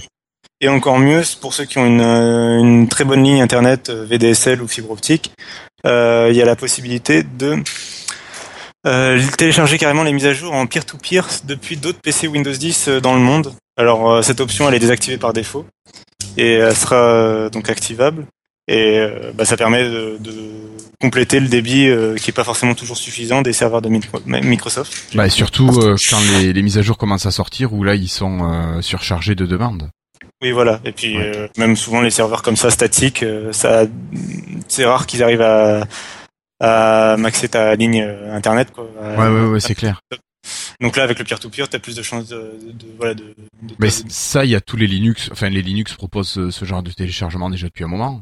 Oui, oui, Enfin, mais entre les miroirs et les installations carrément de, de versions complètes. euh, c'est ça. Donc là, c'est une bonne nouvelle. Euh, donc c'est du, ça veut pas dire qu'il y a un client torrent qui est intégré. Non, non, non, mais non, mais Ouais, c'est, mais c'est une bonne nouvelle. Euh, j'imagine. C'est un réseau particulier ou t'as pas trop d'infos là-dessus sur comment ça marche? Bah alors, il n'y a pas d'informations sur comment ça marche. J'espère juste que ce sera bien sécurisé. Je Bah oui, oui, oui. Microsoft pour faire les bons, les bonnes vérifications euh, MD5 et compagnie, les bons H euh, trucs muches et compagnie pour vérifier que qu'on télécharge pas une, un morceau de mise à jour dans le PC de je sais pas qui avec euh, avec de la grosse dope dedans. Ouais. qui se sera incrusté dedans. Donc euh, voilà, mais c'est une bonne nouvelle euh, dans l'ensemble cette Ouais. petite fonction. Euh, et donc voilà, et donc ça c'est la première build et, euh, et donc là l'application, la build officielle qui est sortie hier soir, elle intègre tout ça et en plus elle intègre Cortana en France. Et dans d'autres pays, mais ça on s'en fiche. Voilà. Fuck les Allemands et les autres. Mm. Euh, Oh, c'est méchant. T'es pire que moi. Euh, non, plus sérieusement, euh, donc ça arrive dans les autres pays où Cortana est déjà disponible sur téléphone. Donc là, en fait, sur Windows 10, elle avait été annoncée dans la build de janvier, mais que aux États-Unis, Ouais. Windows 10 de bureau. Et là, elle, fait, euh, elle Ah, arrive. Cassim, juste, excuse-moi, est-ce que tu peux rapprocher un petit peu ton micro, s'il te plaît? Oui. Voilà, c'est mieux. Euh, donc je disais que euh, oui, la build était intégrée, euh, était pas, était, euh, était intégrée à Windows 10 de bureau depuis janvier, mais c'était que aux États-Unis. Et donc là, c'est en France. Et donc elle parle en français et elle fait toutes les fonctions qu'on attend d'elle en français. Ouais. Elle était en, elle était en quoi? Elle était en alpha, elle reste en alpha ou elle était en alpha et elle passe en bêta? Euh, bah, elle était en rien du tout en français avant sur PC de bureau et maintenant elle passe, euh, elle est en, al- c'est pas précisé, mais c'est encore la version alpha. C'est globalement Ouais, c'est la même, c'est la même version sur téléphone. Ouais. Euh, sauf qu'elle peut aller chercher dans tes fichiers normalement. D'accord. Euh, donc euh, ça. Après, il y a la tuile, il y a la- l'application photo qui a reçu une petite mise à jour. Donc il y a sa tuile qui peut aller chercher euh, les nouvelles images de OneDrive. En fait, avant la tuile, elle affichait les photos récentes locales. Maintenant, elle affiche aussi les photos récentes de OneDrive. Et elle supporte les images au format RAW. Donc c'est une bonne nouvelle pour les gens qui ont un Lumia, Hmm. qui prend des photos dans ce format-là. Euh, ensuite, il y a une mise à jour de l'application Feedback qui a été mise à jour en se basant sur les feedbacks des utilisateurs. Donc ça, j'ai trouvé ça très beau. Euh, bon, après, c'est- pas non plus, euh, voilà, c'est. Ça s'appelle comment ça Comme dans euh, le film là euh, Inspection Euh, là. je oui, Ah oui, Inception. Inception. Inception voilà. ouais. Voilà, ouais. Ou la vache qui rit là. Comment ça s'appelle ça Mais donc euh, voilà, c'est formidable. Euh, donc allez, il est un peu plus, il est un peu plus rapide. On peut retrouver plus facilement les, les suggestions qu'on a faites. Ouais. Ensuite, il y a un nouveau, un nouveau panneau de saisie au stylet. euh, donc là, c'est quand on a le clavier virtuel. euh, en fait, sur Windows 8, le clavier virtuel, il, avait plus- il a plusieurs modes. Il a hum, le clavier virtuel euh, AZERTY, le clavier en deux morceaux euh, pour, euh, Pour les pouces, quand l'écran est grand.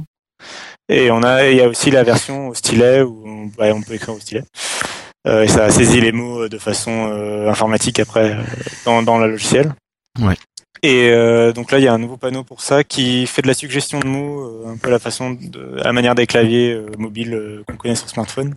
Ouais. Donc on tape un mot et il suggère le- une, une correction pour le mot et les mots suivants dans la phrase. Donc pour taper plus rapidement, pour écrire plus rapidement. Euh, donc après il y a un nouveau lock screen euh, qui a un- maintenant l'avatar est rond au lieu d'être euh, carré, ce qui semble être à la mode dans Windows 10 un peu partout. Euh, ensuite euh, les paramètres euh, dans l'application paramètres ils sont épinglables dans la dans le menu démarrer. Ah, j'ai pas testé ça. Donc euh, quand on démarre l'application paramètres, euh, qu'on va par exemple dans mise à jour, on a une petite épingle en haut et il propose de...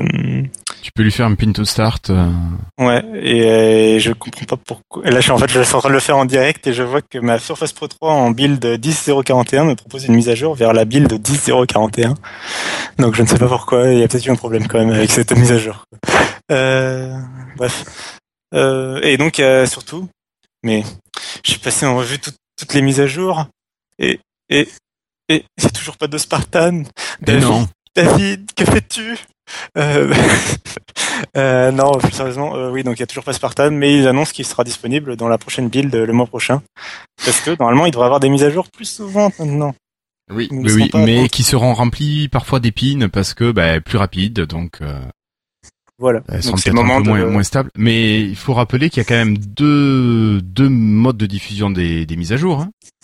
Le mode Oui, rapide et le mode lent. Donc si Donc, on veut une version qui soit bien stable, on peut rester sur le mode lent. Et si on est prêt à essuyer les plâtres, eh ben on passe en, en mode fast. Donc voilà, donc David nous repromet euh, mille fois que que que euh, Spartan euh, arrivera le mois prochain. Et Franck demande si promis c'est le nom euh, du navigateur. Euh, bref. Euh, euh, ouais. Et donc euh, juste, euh, il y a deux bugs quand même en dehors du système de mise à jour. Si d'ailleurs le système de mise à jour, il y a une euh, nouvelle interface pour l'installation. Euh, quand on installe Windows 10, maintenant il y, a une- il y aura une nouvelle interface. C'était la dernière nouveauté. Et donc il y a deux bugs connus en dehors du système, de mise à jour. Euh, D'abord, il y a hum, un bug où, euh, en fait, quand on l'installe, de toute façon, tout simplement cette mise à jour, on n'a plus accès à courrier, contact et calendrier, euh, qui est en fait la même application. Oui, et donc en fait pour ça il faut taper une commande dans le PowerShell, donc tout ça est dé- détaillé sur tu nous sur mettras le un petit blog, lien. euh, ouais sur le blog de Windows et j'en ai reparlé dans Frawin normalement si je me trompe pas, donc Ouais. je parler. Euh, donc euh, voilà donc il y a une petite commande pour corriger ça et, que propose Windows, Microsoft. Euh, et donc après il faut retélécharger l'application une fois qu'on a tapé la commande. Mhm. Et donc l'autre bug, c'est que euh, quand on est euh, quand on a l'écran démarré, donc qui est maintenant translucide, il y a les fenêtres actives. Ah, qui t'affiche un code Windows machin. Non, non, tout simplement, elles sont encore. euh, en fait, elles sont encore visibles et c'est pas le fonctionnement normal du système. En fait, c'est-à-dire que quand euh, t'as as plusieurs applications sur ton bureau, Ouais, tu démarres, euh, tu démarres l'écran démarré. Il est translucide et en fait tu vois encore les applications derrière et c'est pas normal. Il devrait afficher que le bureau parce que du coup euh, t'as du mal à lire euh, bah, l'écran translucide vu qu'il est par dessus d'autres applications euh, qui ont elles-mêmes leurs écritures donc ça mélange les écritures et tout donc c'est assez euh, confus. D'accord. Donc euh, à la- à- à l'avenir normalement on devrait avoir que le bureau euh, quand on a le menu démarrer et le menu et le start screen. Euh, même s'il est translucide, on devrait voir que le bureau derrière et pas euh, les applications. D'accord. Euh, voilà, et c'est pareil pour la, la fenêtre, euh, l'éc- l'écran multitâche avec la gestion des bureaux. euh, c'est pareil, on voit les fenêtres derrière, ça devrait pas être le cas à l'avenir. D'accord. Ouais, bon, ça c'est des, des ajustements encore qui sont pas bien méchants. Oui, oui, mais c'est juste, je préviens avant que les gens disent oh, c'est moche, horrible, on n'arrive plus à lire parce qu'en fait c'est la réaction que j'ai eue. euh, je me suis dit oh mon dieu, mais on n'arrive plus à lire notre écran démarré maintenant qu'il est transparent. C'est dommage. Et en fait donc c'est pas le fonctionnement normal. D'accord. Ok. Donc, euh, bah, une bonne petite mise à jour quand même pour Windows 10. euh, ça méritera d'être testé en, large en travers. Merci Cassim. Alors, qu'est-ce qu'il nous donne notre ami David de Seattle Un petit lien. C'est Euh, l'image de la un, licorne un avec, lien euh, avec, oui, avec le Ah sticker oui, d'accord, ok. que tout le monde s'arrache. D'accord, d'accord, d'accord. Ok. Euh, bon, bah écoutez, si on continuait et qu'on parlait un petit peu de, de Cortana sur d'autres OS peut-être, David? Ah bah qui ça quoi c'est pas possible. Bah je sais pas moi, je compte sur pas moi? Bah oui apparemment ça arriverait sur la pomme et sur le robot vert. Donc on continue à euh, alias euh, Apple et euh, Google Android. Android.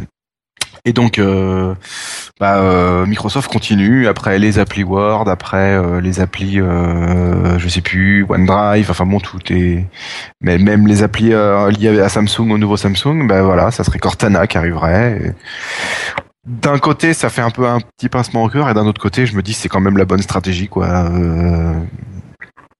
Je sais pas quel est votre avis, mais bon, ce serait un, un gars de chez Microsoft, je sais plus son nom, j'ai plus le lien sous les yeux, qui aurait moitié dit ça euh, en on-off, quoi, un journaliste, et puis bon, bah, D'accord. voilà. Euh, bah écoute, euh, oui, c'est bien pour euh, pour Microsoft en tant que prestataire de service. Hein, ils vendent leurs services, ça marche. Euh, tant mieux. Par hein. contre, va falloir être à la hauteur, quoi, parce qu'après ils seront ils seront contre Google Now sur Android et contre Siri sur euh, l'iPhone, quoi. Les Mm. gens, ils auront deux deux euh, organisateurs, comment on appelle ça déjà, deux euh, Deux assistants. assistants, ouais, Numériques. deux assistants, ouais, vocaux. Donc, euh, faudra que ça tienne la route, quoi. Enfin, ça a l'air de, euh, si c'est exactement les promesses qui sont sur Windows Phone et sur Windows 10, euh, Bah, je pense oui. que ça tiendra la route. Est-ce qu'ils peuvent faire exactement le même Cortana après euh, Ça, moi, Je suis pas sûr. Euh, justement, c'est un peu le problème, c'est que et c'est le problème qu'avait Google sur iOS quand ils ont lancé Google Now, c'est que bah, de, par exemple, exemple tout bête, euh, ils auront jamais le Hey Cortana euh, qui lancera le télé, la reconnaissance euh, même avec Oui. l'écran verrouillé Oui, ou ouais. ce genre de choses. Alors même que sur iPhone par exemple, Siri le permet toujours pas quoi. Mm. Donc euh, ça par exemple, ils, ils pourront pas le faire. Mm. Donc euh, Ah oui, alors Delta Coche nous dit que Cortana sur Spartan, ça tue les moules. Bah, écoute, on demande qu'à tester, David. Hein. Tu nous fais passer une petite version de test et ça sera avec plaisir qu'on testera ça. Mais est-ce qu'il y aura Spartan sur iOS aussi, c'est ça? Eh ben, ils ont toujours pas annoncé, mais ils seraient bien idiots euh, de pas le faire, je trouve. Mais bon. Ah mais ça c'est clair. Moi, s'il y, en a, s'il y a une application que je sortirai partout, c'est bien celle-là. hein. Ou au moins un truc de synchronisation, parce que moi je vois pas comment les utilisateurs de Chrome qui synchronisent leurs informations partout, leurs favoris partout et tout, ils passeraient à Spartan euh, sur PC de bureau alors qu'ils ont toujours Chrome sur leur mobile. Mais moi, c'est un Ouais. autre débat. Ouais, non, non, mais c'est, c'est complètement logique ce que tu dis. C'est complètement logique. Euh, mais pour du coup, pour, pour revenir à Cortana, euh, mais je pense que c'est enfin, euh, déjà, je pense que Microsoft va le faire et que même ils doivent le faire parce que euh, c'est pas en limite, enfin, Windows Phone, désolé, est toujours limité à 3% de part de marché dans le monde. Et même, enfin, oui, d'accord, Cortana, ça après sera disponible sur Windows 10 de bureau et et la Xbox, mais c'est toujours pas assez. Il faut, selon moi, oui, il faut qu'il soit disponible partout parce que derrière, c'est du Bing. euh, c'est en fait, euh, j'avais lu ça dans un article, je me rappelle plus lequel, mais euh, c'est qu'en fait, euh, Bing arrivera jamais à rattraper Google sur la page Bing.com versus Google.com, la page web. Et par contre, ils peuvent rattraper Google dans les usages, c'est-à-dire en passant par des assistants, en passant par le fait que Siri utilise Bing, ce genre de choses. C'est comme ça qu'ils arriveront à pousser bah, leur moteur de recherche. Et puis ça montre, euh, c'est toujours un service, voilà, un peu populaire, euh, qui fera de la bonne pub euh, pour Microsoft. Donc, euh, donc je pense que c'est intéressant de le lancer sur les produits concurrents. Voilà. Après, je me, pareil, pareil que David, les limitations, je sais pas s'ils arriveront à faire aussi bien. On verra. On verra bien ce que ça nous donne. Euh, pour continuer, on va repartir sur une petite application pour vous parler d'Overblog. On avait reçu euh, l'ami Seribou il y a quelques épisodes et il était venu nous parler de, de la version bêta d'Overblog qui, qui sortait sur Windows Phone. Et bien maintenant c'est chose faite. Overblog est en version définitive, donc euh, elle est dispo sur le, le store. Euh, donc qu'est-ce que vous pouvez faire avec Overblog? Ben, Vous pouvez poster, mettre à jour et gérer le contenu de votre blog de manière très facile. Euh, vous allez pouvoir modérer et répondre aux commentaires. Vous pouvez basculer entre les différents blogs si vous êtes très productif comme Cassim et que vous avez peut-être plusieurs blogs. Euh, et puis vous pourrez partager vos articles sur les, réseaux sociaux. En plus de tout ça, une petite fonctionnalité de, de flash post pour poster très rapidement sans euh, sans se prendre la tête avec la mise en page, que ce soit une, une citation, une image, une vidéo, voilà, pour quelque chose de rapide. Et il me semble aussi avoir lu que Monsieur Seribou travaillait sur une version Windows 8 ou peut-être une version universelle, je ne sais pas. Euh, donc voilà, quelque chose d'assez sympa pour les blogueurs qui sont chez Overblog. Euh, Cassim, un petit Oui. truc sur OneNote pour reparler de d'Office?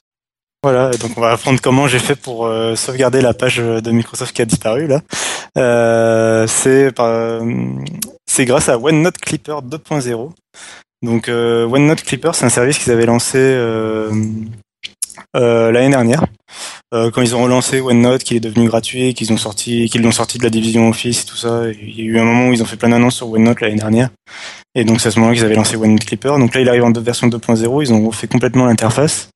Et donc c'est encore mieux à utiliser. Ça, ça rattrape toujours pas Evernote sur ce côté-là, mais c'est vraiment vraiment sympa. Euh, donc en fait, ça permet de prendre des morceaux, euh, de capturer des, des euh, une page web en fait, ou d'en extraire le contenu. Donc ça prend la forme d'une extension pour Google Chrome ou d'une sorte de favori intelligent sur Internet Explorer et sur Firefox et les autres. Mhm. C'est en fait c'est un favori que vous copiez depuis le site de OneNote. Et, et en fait, ce favori, il a un lien particulier. C'est du JavaScript à l'intérieur. J'y connais rien, mais ça, c'est un lien tout bizarre, quoi. Et donc, ça lance la fonction euh, OneNote Clipper. Et donc, on a la possibilité, donc, soit de prendre la page complète, soit euh, de couper un morceau de la page, une image dans la page, euh, à la façon de l'outil capture de Windows. D'ailleurs, peu, de monde le connaît cet outil, mais il est bien pratique. C'est donc voilà, on, dessine un rectangle sur la page et on va sauvegarder que ce rectangle-là. Et enfin, il est capable euh, de reconnaître intelligemment euh, le contenu d'un article ou d'un produit sur un magasin ou d'un. Il y avait c'était quoi d'une recette de cuisine sur un sur un site web, euh, voilà, sur un site web type Marmiton. D'accord. Euh, et donc en fait, il va extraire, il va extraire vraiment que la colonne de d'articles avec les photos, etc., la source, ce genre de choses. Il va virer euh, bah, les commentaires, les pubs, euh, le, tout l'habillage du site web finalement. Euh, et donc c'est vraiment, ça se fait d'un clic du coup, et c'est vraiment très très pratique. La première fois, on se log, on est obligé de se loguer dans, dans son compte OneNote, mais après, il y a plus besoin et on a juste à donc on a, juste à extraire le truc et à dire euh, dans quel emplacement OneNote on le, on le sauvegarde et il va le faire tout seul comme avant. Hmm. Ok. Euh, ouais, c'est quelque chose qui est pas mal. Hein. Moi, je sais que je l'ai essayé et puis. Euh, c'est vraiment assez pratique. Hein. Ouais, c'est vraiment assez pratique. C'est pratique. Ça va bien compléter tout ce qui est euh, Pocket et compagnie, ce genre de service, avec des, des spécificités pour chacun, bien sûr. Ouais. Ah ouais. Ok. Euh, bon, mais pour les news un peu développées, je crois qu'on a fait le tour. On sait rapidement euh, les quelques petites news qui restent. Ah, il y a des trucs intéressants, oui. Ah, des trucs intéressants pour vous dire que le MS Band arrive officiellement en Angleterre, pas encore en France, mais que Mobile Fun annonce par exemple la livraison pour la France. Donc voilà, possible de, de le commander. Euh, il y a une différence de prix, je crois. Euh, j'ai pas regardé. en Angleterre, c'est 240 euros et apparemment sur Mobile Fun, ça serait 184. Euh, je t'avoue, j'ai pas prévu d'acheter de Moi, j'ai regardé, moi. Donc, euh... Oui, je, d'ailleurs, je continue à déconseiller l'achat de la micro. Enfin, je elle est bien en soi, mais ça, sent, ça ressemble trop à un prototype, même si, même s'il commence un peu à la pousser un peu plus.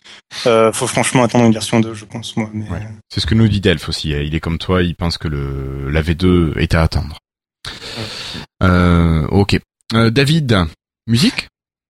Oui, euh, on peut stocker euh, depuis le temps qu'on en parle. Euh, on peut stocker le, le, dans le dossier musique de OneDrive et ça apparaît dans, dans l'application euh, Xbox Music. En, et on n'est pas obligé d'avoir le, le Music Pass pour ça. Et tu gagnes 100 gigas quand même quand tu fais ça. Ouais, quand tu fais ça, tu gagnes 100 gigas, c'est pas négligeable. Ben, enfin, c'est ce qu'il faut. Moi, j'ai plus, j'ai plus de 100 gigas de musique, mais bon, je mettrai pas tout. Euh, au niveau des formats, c'est dit quoi? J'ai pas testé, ça doit être WMA, MP3, M4A. D'accord. Et AAC peut-être. C'est quoi ce truc-là? C'est le, c'est un format plutôt Apple. Ah oui, d'accord. Par contre, pas de FLAC. Euh, bon. Ah bah, mmh. ouais. faudra faire mmh. du WMA lossless.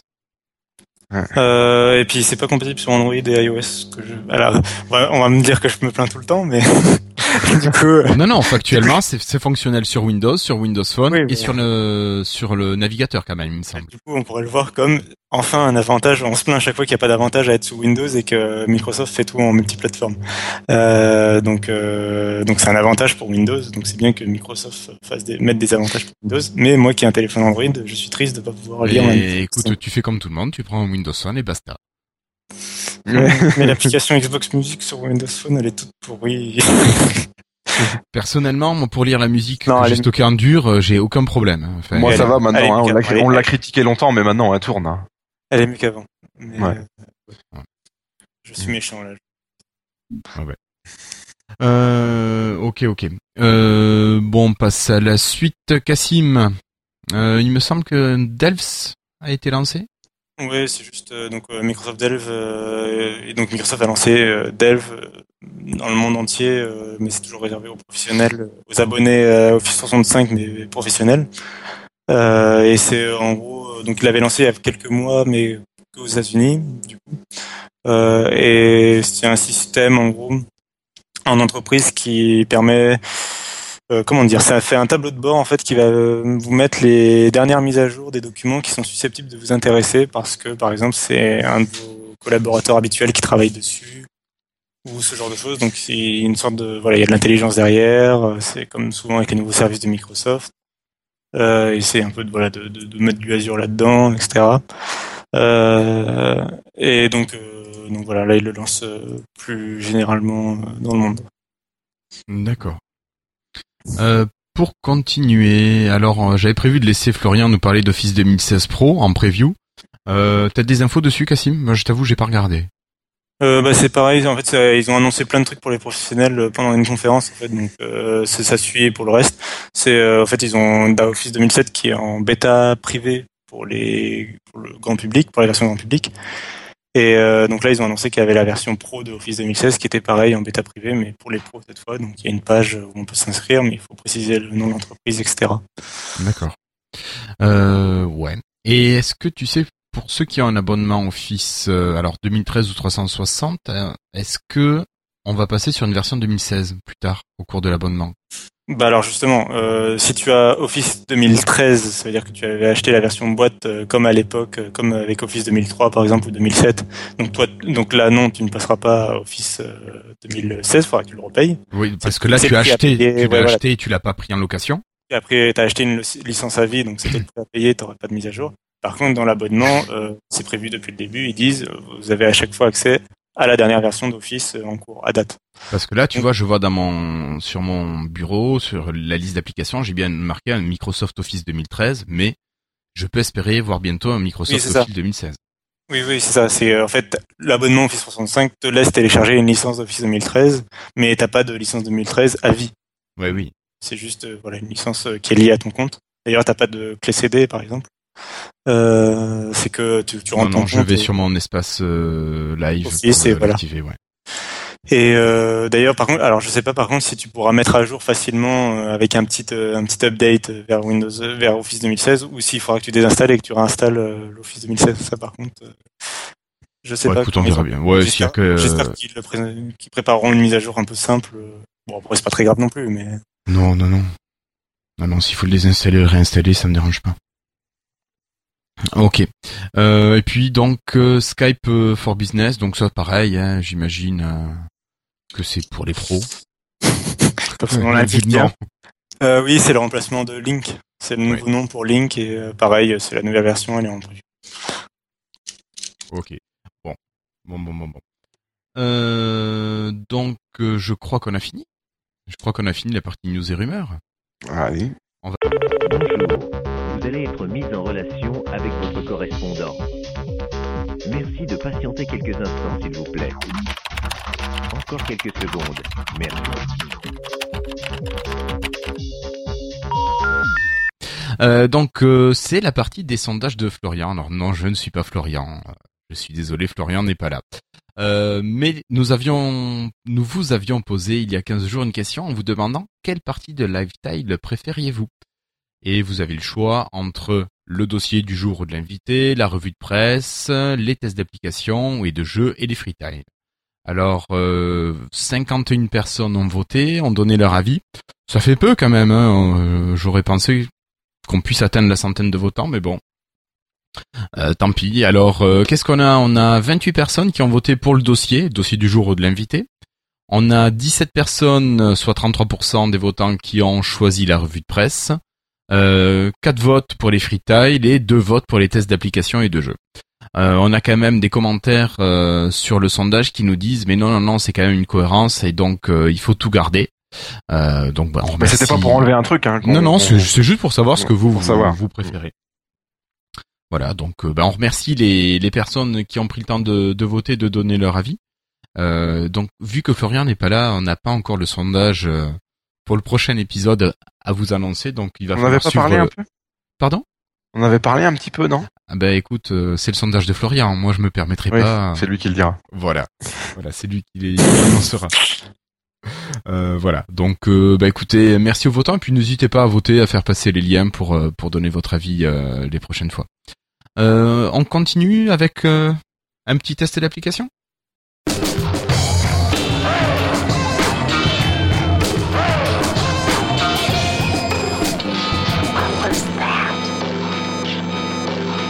Alors, pour ce test d'application, notre ami Patrick nous avait proposé de vous parler d'Opera Mini.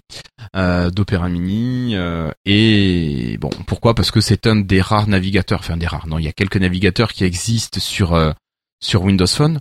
Euh, Cassim, est-ce qu'ils ont vraiment des grosses différences au niveau de, de ce qu'ils font Normalement, les navigateurs sur, euh, sur Windows Phone?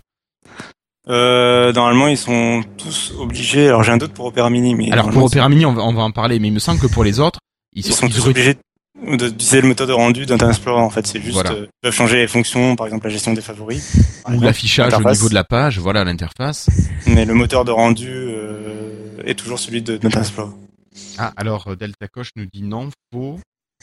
Hmm. Euh, Nanana. J'ai toujours entendu qu'ils étaient obligés d'utiliser Trident d'ailleurs. Enfin, bah alors, enfin, en même temps, j'allais dire pourquoi il n'y a pas Google Chrome sur un Windows Phone. Bon, la réponse est. ils peuvent faire ce qu'ils veulent. Mais euh, D'accord. 8. hmm. Ok. Alors, Delta Coche nous dit que les développeurs ont accès à l'API Wininet, plus Direct 3D, plus Direct 2D. Donc j'imagine que pour les initiés, ça leur parle. Euh, Est-ce que tu peux nous traduire en langage euh, Monsieur, Madame Michu, Cassim Euh, bah alors ça, la, l'API Wininet, je connais pas, mais alors je suppose que c'est l'API euh, qui cherche, qui cher- qui hop, qui est responsable de toutes les transactions, bah, genre HTTP, FTP, ce genre de choses. Donc ça permet de, de- les protocoles web, quoi, en gros. Ouais. Euh, et Direct 3D et Direct 2D, c'est tout simplement des morceaux de DirectX euh, qui permettent euh, bah, Direct 2D l'affichage en 2D et Direct 3D l'affichage, euh, l'accélération graphique euh, et l'accélération 3D. Et donc euh, bah, tout ça mixé, normalement, tu es censé capable de, tu es censé pouvoir faire un navigateur. D'accord. Donc ce que nous dit euh, David Catu, c'est que les développeurs peuvent faire un navigateur s'ils le veulent. Donc c'est juste un manque de motivation. Ouais. Euh, a priori. Donc dans le cas d'Opera Mini, nous ce qu'il en est, euh, bah, Opera Mini, je pense que tout le monde connaît Opera, c'est un des plus vieux navigateurs dissidents qui résiste tant bien que mal contre les géants du secteur. Et euh, bah, il était temps de le tester parce que bon, il a quand même des petites fonctionnalités différentes. Euh, Opera Mini a existé sur pas mal d'appareils, sur les Symbian de Nokia, il existe sous Android et iOS, euh, voilà, donc c'est quelque chose qui est transversal. Et C'était l'opéra, c'était le par défaut euh, sur les HTC sous Windows Mobile. Euh, peut-être. Ouais. Peut-être, je sais pas ça. Je j'ai pas connu Si, cette si, ouais. époque-là. Mm. Euh, voilà, donc le développement de ce navigateur est basé sur du Java ME. Et qu'est-ce qui change euh, ben, par rapport à Internet Explorer, vous me direz? Ben, C'est simple. Ici, tout va passer par un proxy qui va digérer votre euh, vos pages web que vous allez euh, consulter. En fait, un proxy de chez Opera Software, donc toute votre navigation va être euh, lue chez Opera. Pour moi personnellement, c'est pas quelque chose que que j'apprécie trop, mais bon, on peut voir que après qu'il y aura quand même quelques avantages. Euh, ce que ça apporte, c'est que les pages passant par le proxy vont être réadaptées par rapport à la taille de l'écran. Les images pourront être redimensionnées. Normalement, ce qui est annoncé, c'est que la consommation de data est réduite. Et hum, par contre, bon, je pense que la sécurité par par exemple pour nos données est aussi réduite. Euh, au niveau des tests, moi en une journée sur, euh, il m'annonce pour 50 mégas de consultation, il m'annonce m'avoir renvoyé que euh, 15 mégas, par exemple. Donc pour Ah les gens qui ont un petit forfait, euh, bah, c'est pas mal parce que finalement, ça fait presque, ça fait un tiers. euh, on consomme qu'un tiers de ce qu'on navigue, par exemple, dans ce cas-là. Mais il y a une option sur Internet Explorer aussi qui fait ça, je crois. Euh, c'était, il y avait Expre- euh, il y avait un navigateur de Nokia, c'était Express ou quelque chose comme ça. Non, non, mais dans ça. le IA de, Dans dans, le aussi Ouais, tu peux, tu peux demander qu'il ait toutes les photos en basse, en basse qualité, euh, tout ça. Ouais. Ouais, je t'avoue, moi ça me dérange pas, mais bon, c'était pour voir. euh, ok, ça j'avais pas fait gaffe sur iOS. Si, si. Dans le gestionnaire de, de, de données, je crois, tu peux, tu peux gérer ça. D'accord, d'accord. Je crois, à vérifier. Ouais, merci de compléter. Euh, voilà. Euh, donc ce qui se passe, c'est que le langage de balisage pour afficher la page web ici est au format dans euh, Opera Mini, il est au format Opera Binary Markup Language, et ce qui fait que c'est quelque chose qui est complètement propriétaire à Opera. Normalement, ce qui est annoncé par Opera Mini, c'est que le client est beaucoup plus rapide car il ne contient pas de moteur de rendu ici. Le rendu est théoriquement fait par les moteurs d'Opera qui sont plus rapides que les smartphones. Moi, je me dis maintenant avec les bêtes qu'on a, est-ce que c'est vraiment euh, efficace? Qu'est-ce que t'en penses, Cassim? Est-ce que tu penses que entre la navigation, entre le site, le serveur et le retour sur le téléphone, est-ce que c'est plus rapide vraiment que l'affichage par la machine? Jamais. Alors ça, et, euh, il me semble que même Windows Phone le proposait avec euh, DataSense. Ou euh, Ah, c'est ça. C'est DataSense. Et, euh, et Nokia aussi avait un truc comme ça aussi. Je sais Ouais, pas. Nokia avait un navigateur qui, qui utilisait ce système de proxy, ouais. Mais je suis pas très convaincu parce que je sais pas. je- Enfin, moi, j'ai pas. Enfin, j'ai j'ai l'impression que euh, le. En fait, le, le, pro- le gros problème. Et là, je parle. Alors, j'espère que du coup David pourra me confirmer. Mais euh, il me semble que le gros problème de la navigation sur téléphone mobile, c'est pas vraiment le débit euh, du réseau ou quoi, c'est plutôt la latence. Et en fait, c'est parce qu'on se base encore sur le bon, sur le vieux HTTP d'il y a 20 ans, qui est obligé de faire plein d'allers-retours en fait. Et du coup, on augmente énormément la latence. Et avec le HTTP2, normalement, euh, ça enlève beaucoup de lag parce qu'on peut faire euh, de la parallélisation. semble. D'accord. Euh, et donc, euh, Donc et Delta gros- Coche confirme. Voilà, donc avec HTTP2, donc ça en gros, enfin c'est ça qui est responsable du gros lag euh, qui est chiant quand on navigue sur le browser euh, de notre smartphone. Et du coup, euh, ça ira mieux quand on aura HTTP2 qui sera supporté Spartan, par Spartan. voilà, qui non. est supporté par Spartan. Il sera, il sera aussi supporté par les autres navigateurs à terme. Euh, Et au niveau des serveurs, est-ce que ça va obliger à faire quelque chose ou c'est juste la manière dont le navigateur va appeler les, les pages web et les fichiers? C'est-à-dire? Mais je veux dire, euh, tu parles du HTTP1 et du HTTP2. Ah non, qu'il va euh, pouvoir faire, c'est le navigateur qui va faire des requêtes simultanées, ce qui va pouvoir faire euh, baisser le lag ou est-ce que c'est un fonctionnement différent? Tu me mets le doute, mais il me semble que c'est que au niveau navigateur que D'accord. le support se fait euh, parce que il me semble que les, voilà, voilà, c'est ça, c'est ce que j'allais dire. Apache, et- enfin en gros la partie serveur, il c'est C'est déjà prêt. c'est déjà prêt quoi. D'accord. parce que c'est des trucs plus pro euh, qui a plus euh, et ils ont pas à faire au grand public tout ça c'est- plus long Ouais. Donc, euh, il faut, faut que le bien que le, voilà. serveur, le serveur le supporte. Voilà. Merci David et Delph. Euh, donc pour en finir avec euh, Opera Mini, euh, des petits problèmes qui, qui arrivent à cause de ce passage par les serveurs de chez de chez Opera, c'est que les GIFs par exemple deviennent des images fixes, donc adieu les animations, pas de flash, bon, on est pas bien méchant. Le JavaScript est géré, mais il y a besoin de recharger la page pour chaque action. Euh, et on ne peut pas utiliser euh, Opera en intranet forcément. Et de plus, si les serveurs de chez Opera sont surchargés, la navigation va s'en ressentir. Et on perd également la fonctionnalité de géolocalisation. Euh, dans l'ensemble, moi, c'est pas un navigateur que j'adore, mais je le garde quand même parce que certains sites passent assez mal au niveau de l'affichage avec IE mobile, alors que avec euh, Opera, ça passe plutôt bien. Et un petit truc qui est sympa que j'aime bien, c'est le fait de pouvoir gérer le zoom de la page. Tu vas dans les, les paramètres et tu peux choisir ton zoom entre un affichage entre 100 jusqu'à, euh, je vais dire une bêtise, peut-être 600 ou 800% et euh, ça te permet euh, de pouvoir ajuster ce que tu veux. Je trouve ça quand même pas mal pratique. Mais c'est vraiment le navigateur que j'ai en route secours quand, de rares fois, ça marche pas bien sur sur IE. Hmm. Je sais pas si vous vous l'avez testé ou si vous l'utilisez de manière plus régulière. C'est comme toi, il me sert de dépannage de temps en temps. Si ça marche pas très bien, je, je, je copie l'adresse et je vais la coller dans pour voir si ça marche mieux. Ouais. Souvent c'est pas très, souvent c'est pas très concluant, mais bon, je le garde quand même. D'accord. Bah, c'est ce que nous dit Flobo. Il dit que quand il a dépassé son forfait Soch, le bridage est tellement violent qu'il utilise Opera. Ah oui, d'accord. Ouais, pas bête. Mais bon, c'est vrai que c'est Patrick qui était euh, plus utilisateur euh, et qui nous avait proposé ce test-là. Donc euh, voilà, je... c'est juste ma partie. Il manque que le, le regard de, Patrick là-dessus. Cassim, toi tu l'utilises pas? non non il est disponible sur tous les OS même à l'époque enfin même avant que j'ai un Windows Phone il était déjà disponible sur Android pareil et c'était il était mis en avant pour les mêmes raisons et tout mais déjà non je, je suis jamais été très fan d'opéra donc non mais euh, mais c'est mais c'est cool qu'il soit disponible sur Windows Phone par contre Oui, mais il est. Alors il est toujours en bêta. hein. Il est toujours en bêta, mais les, Ouais. les mises à jour sont régulières quand même. oui voilà Oui, non, Cassim a un forfait 100 gigas de data. Oui, oui. c'est ça Ok. non. Donc s'il n'y a pas de questions dans le chat. euh, Oui, oui, Opera Mini est différent de Opera. Oui, oui, bien sûr, hein, bien sûr. Opera est un navigateur euh, complet avec son moteur de rendu. Opera Mini euh, est le rendu fait par les serveurs de chez Opera. Euh, voilà, on passe par le proxy de manière obligatoire. Oui, oui, Delph. euh, je pensais l'avoir dit de manière claire au début. Mais à l'époque de Windows Mobile, il y avait Opera et Opera Mini sur le mobile. D'accord. Il y avait Donc, les deux. les deux. Ouais. Là, c'est Opera Mini et Mini, oui, oui. voilà. Ok. Euh, des questions, des remarques sinon? Non, je pense pas. hein. Donc, euh, bah, on va passer à la deuxième application. Euh, David, bah, je te laisse la présenter. Ouais, c'était euh, une application que j'ai découverte il y a 15 jours, 3 semaines, qui s'appelle PixArt. Donc, euh, t'as mis le lien sur Windows 8. J'avais pas regardé si elle était sur Windows 8. Apparemment, Alors, elle y est. C'est Pixart Studio. Alors, je sais pas si c'est exactement la même, mais en tout cas, ça, ça a l'air. Ça se ressemble? Ok. Ouais.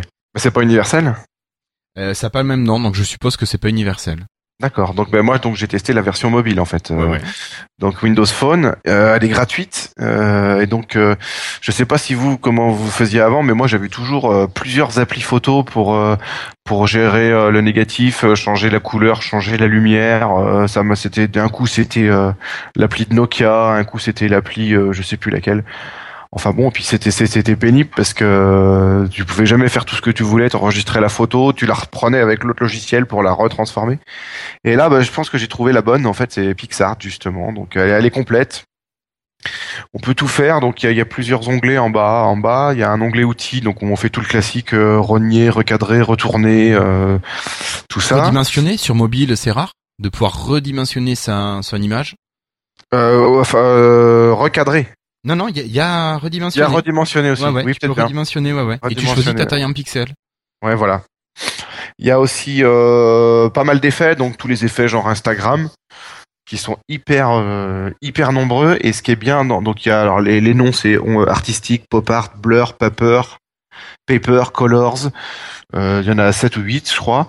Et euh, ce qui est bien dans ces effets, c'est que dans chaque effet, il y a un paramétrage fin de chaque euh, comment dire, de, pas de chaque Paramètres. euh, paramètres de l'effet en fait. Donc on peut faire l'effet avec un peu plus ou un peu moins de couleur, un peu plus ou un peu moins de, de lumière, un peu plus ou un peu moins l'effet vraiment quand, quand ça cisaille un peu la photo par exemple. Quand, quand ça rajoute du bruit, on peut faire un peu plus ou un peu moins de bruit. Enfin bon, tout est paramétrable et ça c'est vraiment génial parce que de temps en temps les, les, les filtres Instagram par exemple c'est hyper criard. Et t'aimerais bien en mettre juste euh, juste la moitié de la dose quoi. Et bien là tu peux. Et c'est vraiment c'est vraiment génial quoi. Et euh, ouais voilà. Et euh, on peut aussi donc euh, dans l'onglet suivant dessiner par-dessus l'image, donc dessiner au doigt, c'est- pas très utile, mais bon il y a cette option là. Oui, oui, ça Enfin, c'est pas c'est pas très utile à, mon- avis, mais bon, peut-être qu'il y en a qui trouvent ça utile. On peut aussi ajouter des petits clip art, donc euh, des petits euh, des petits bonhommes, des petits objets par-dessus la par-dessus la photo qu'on a choisie. Mhm. On peut rajouter du texte. Donc ça, ça peut être intéressant pour euh, un anniversaire, machin. euh, ben, on rajoute juste de- de- une, un ou deux mots. Et puis on peut aussi rajouter le- les bordures, les cadres. Ça, il y en a plus ou moins qui est pas, pas mal qui le font, mais bon. Voilà, donc euh, vraiment, euh, maintenant je fais tout avec celle-ci. Quand je veux transformer ma, mon, image, euh, j'ai be- j'ai désinstallé quoi. Je crois que j'ai désinstallé quatre applis. Et donc, euh, et puis un truc que j'ai pas noté aussi, c'est que que j'ai pas dit, c'est que elle apparaît dans dans le bouton modifier quand on est sur une photo. Parce qu'il y avait aussi certaines photos qui apparaissaient pas dans cette euh, dans le petit crayon là modifié, ce qui fait qu'il fallait euh, quand tu étais dans ton appli photo, fallait que tu quittes l'appli photo, que tu ailles dans l'appli pour modifier et que tu charges ta photo par l'appli. Ça c'était pénible aussi. Oui, oui. Donc maintenant, euh, voilà, avec celle-ci, elle est dans. Enfin, elles y étaient quasiment toutes, mais je me rappelle qu'il y en avait une que j'utilisais souvent et qui était pas. Je sais plus laquelle. Euh, et sinon, dans les autres options de cette appli, euh, il y a euh, les collages photos. Euh, genre, euh, on met plein de petites photos disposées euh, les unes à côté des autres. Type, clairement, pour se faire un modèle de la Facebook cover avec des petites vignettes différentes. De, on a le, comment on appelle ça, le, le modèle, quoi, le, le, je sais plus. Ça a un nom. La photo de profil? Non, ouais, non, non, le, quand on a le, tem- le template, là, le, le, Un modèle un voilà, thème? le modèle, ouais, ouais, voilà, c'est ça. Et euh, il y a différentes propositions, dont la- la- le format Facebook, quoi. D'accord. Voilà. Et puis alors il y a un truc que j'ai pas trop creusé aussi dans cette appli, c'est quand on slide à droite, euh, il y a une espèce de réseau social par mots clés, par personne et par intérêt. Un peu comme euh, Instagram, j'ai l'impression, mais je m'y suis pas penché. Apparemment, on peut chercher quelques quelques. Il y a une banque de photos en fait. Euh, euh, J'imagine qu'ils sont libres de droit, qu'on peut chercher par thème ou par par utilisateur. Enfin bon, voilà. D'accord. J'ai j'ai pas creusé là euh, parce que pour- j'en ai pas eu j'en ai pas eu besoin. Mais bon. Ouais. Et puis je finis quand même avec un petit point négatif, euh, c'est la- l'interface qui est pas vraiment ergonomique euh, quand on veut passer de l'outil à un effet, revenir. C'est toujours un petit bouton à appuyer avec un menu comme le menu démarrer de, de Windows qui apparaît en bas à gauche. C'est pas c'est pas très très ergonomique, mais bon comme c'est hyper fonctionnel, c'est pas grave, ça ça passe. Tu les excuses. Voilà. Ok. Ok, ok. Est-ce qu'il y en a qui Euh, connaissent euh, sur la sur le chat cette appli? Vous vous l'avez testé vous? Alors oui, moi je l'avais téléchargé il y a quelques semaines. Euh, je l'ai trouvé effectivement euh, très bien, sauf que bah, je, je- à part euh, retailler mes photos, je fais pas grand chose, donc euh, l'application de Nokia, moi, me suffit jusqu'à présent. Ah oui, d'accord. Ouais, ouais. Moi, je les travaille pas mal pour me faire des fonds d'écran, donc euh. Je cherche toujours le, le bon compromis pour le mettre derrière les tuiles, par exemple. Faut pas que ça soit trop trop criard et tout ça, donc. euh, Ouais, ouais, tu peux jouer sur la saturation, Ouais, la voilà. luminosité, ouais, Ouais, ouais, ouais. Mm. Ok. Cassim, toi, tu joues avec ça? Pas du tout. Désolé pour les tests de ce soir du coup. Euh, donc euh, non, euh, j'ai jamais. Enfin, enfin, peut-être que je l'essaye, mais j'ai jamais réussi à retoucher de d'images sur euh, sur mobile en fait. C'est, pas un truc que je fais. Moi, je prends la photo, euh, après, elle est stockée sur OneDrive et un jour, je la partagerai peut-être. Ouais. En gros, ça s'arrête là. Quoi. Je suis pas très bon photographe. donc. Ok. Euh, bon, mais messieurs, euh, je pense qu'il est temps de passer à la partie freetile.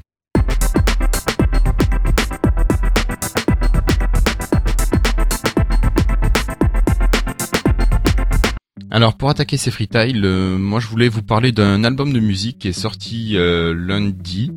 Euh, voilà, donc je vais vous laisser écouter un petit extrait, quelques secondes, et puis euh, on en reparle après.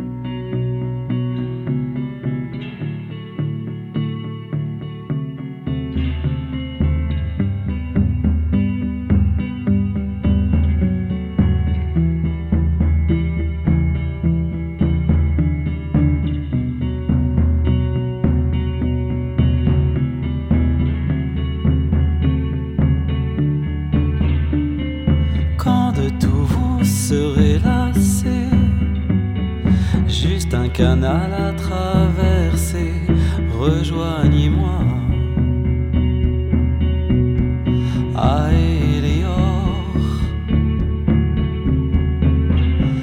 avant que la vie ne se défile, avant de gagner l'autre bord, rejoignez-moi.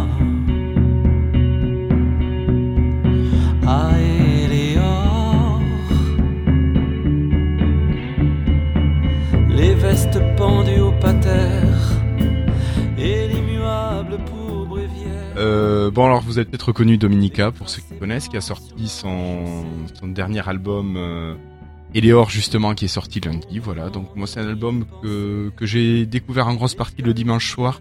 Il était en concert sur euh, sur France Inter et euh, il jouait une grosse partie de l'album donc voilà j'ai investi là-dedans. Un album très sympa qui, qui fait suite à un album qu'il a sorti en 2014 vers les lueurs qui était aussi euh, euh, moi, je trouve vraiment très très intéressant. Voilà, oui, David Obico, euh, 30 secondes. Gratuit. Euh, je sais pas si je les ai dépassés ou pas, mais euh, moi je vous le conseille, vous pouvez les l'écouter. Euh, Moi, généralement, j'aime bien Dominica, mais j'ai pas encore, euh, je me suis pas encore penché sur celui-là. D'accord. Bah, il y a Eleor qui passait à la radio déjà depuis euh, deux trois semaines. Et puis moi, voilà, je te dis le concert de dimanche soir, je me le suis enregistré et je l'ai écouté lundi en arrivant du boulot et je me suis dit allez, hop, allez, je me le commande. Comme ça, c'est fait. Voilà. Euh, qui c'est qu'on a? On a Cassim. Cassim, Oui, euh, je crois que tu, bah, que tu as un freetile. Euh, oui, bon, c'est un petit, c'est pas, et puis c'est même pas vraiment en dehors de Microsoft. Donc, euh, c'était juste, euh, je vais relayer un article de euh, Windows Central qui explique enfin la différence entre les différentes applications Lumia Camera. Euh, parce qu'il faut savoir que depuis euh, la mise à jour d'Enim et puis depuis quelques temps même, euh, il y a trois ou quatre applications Lumia différentes sur le Windows Phone Store. Donc là, voilà, ils expliquent enfin pour quel appareil c'est, pour quelle mise à jour, etc. C'est quoi la différence entre les applications et ce genre de choses. Donc je voulais juste voilà relayer ce lien. D'accord. C'est en anglais, faudrait que j'aille voir ça parce que. Ouais, c'est en anglais, mais ça c'est simple. euh, Enfin, je veux dire, ils ont bien fait l'article. euh. Mais je crois que le pire, c'est que tu peux en installer deux ou trois sur le, sur ton, parce que moi j'en Bah, avais, a- deux. Ouais, il me semble bien qu'il y a certains téléphones qui sont compatibles avec plusieurs, donc euh, c'est un peu le problème. Euh, c'est pour Mm. ça que c'est encore pire au niveau euh, confusion. Et, euh, et voilà. Et je sais plus, je voulais dire un autre truc et j'ai oublié. Bon, c'est pas grave. Non, bon. Écoute, pas de souci. Pas de souci, pas de souci. Et le lit. Ah, mais c'est pas grave. J'ai été trop lent, Cassim. Euh, voilà. Ok, merci, Cassim. Et on va passer à David pour, euh, bah, pour une série. Une petite série, ouais, euh, qui est pas qui est pas culte ni euh, ni dans comme on dirait dans, dans les triple A en, en jeu vidéo, mais euh, que je suis en train de regarder en ce moment parce qu'on n'a pas de en attendant euh, en attendant les gros hits euh, genre euh, ah mince, Game of Game of Thrones. Thrones et tout ça, voilà. euh, je patiente avec Californication en fait, euh, une série euh, avec David Duchovny, je crois qu'aussi il est l'auteur, le mec de X Files. Oui, oui, oui, oui, oui. Et euh, c'est bon, c'est un peu au bas, au bas de la ceinture. euh, c'est un peu des grosses blagues euh, grasses, et mais euh, mais le jeu d'acteur et la- les situations sont toujours super marrantes. Et euh, voilà, je vais pas en parler des heures, mais euh, si on n'a jamais entendu parler de cette série, il faut regarder 10 minutes. Euh, C'est des petits épisodes d'une demi-heure qui passent hyper vite. Une saison, tu la regardes en 2-3 jours. euh, et euh, il y en a plein. Je crois qu'il y a 7 ou 8 saisons. Donc euh, bon, ça passe super bien, c'est rigolo. Et puis voilà. D'accord. Voilà. Donc une bonne petite série. Oui, voilà, pour Ah. patienter entre, entre deux séries fétiches, euh, c'est c'est bien. D'accord, ça marche. Si, euh, juste. euh, Oui. Ça y est. Euh, Il y a un petit concours euh, sympathique organisé par Microsoft euh, et Microsoft euh, États-Unis, dont on peut et international le concours. Et bon, donc il faut aller dans le Surface, dans le n'importe quoi, dans le hum, Windows Insider Hub, ou une des voilà une des applications de Windows 10. euh, c'est pour les Windows Insider. Le concours, c'est pour gagner, avoir une chance d'aller à Redmond et de voir l'équipe.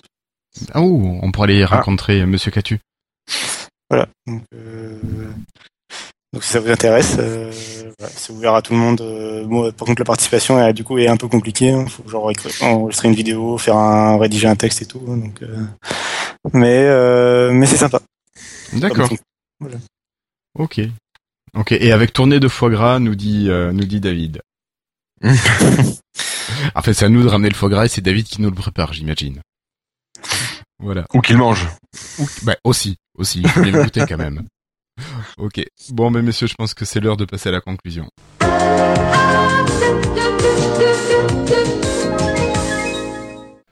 Alors, ben, euh, tout d'abord, un grand merci à vous deux d'avoir répondu présent. Merci à tous nos auditeurs d'avoir également été présents ce soir.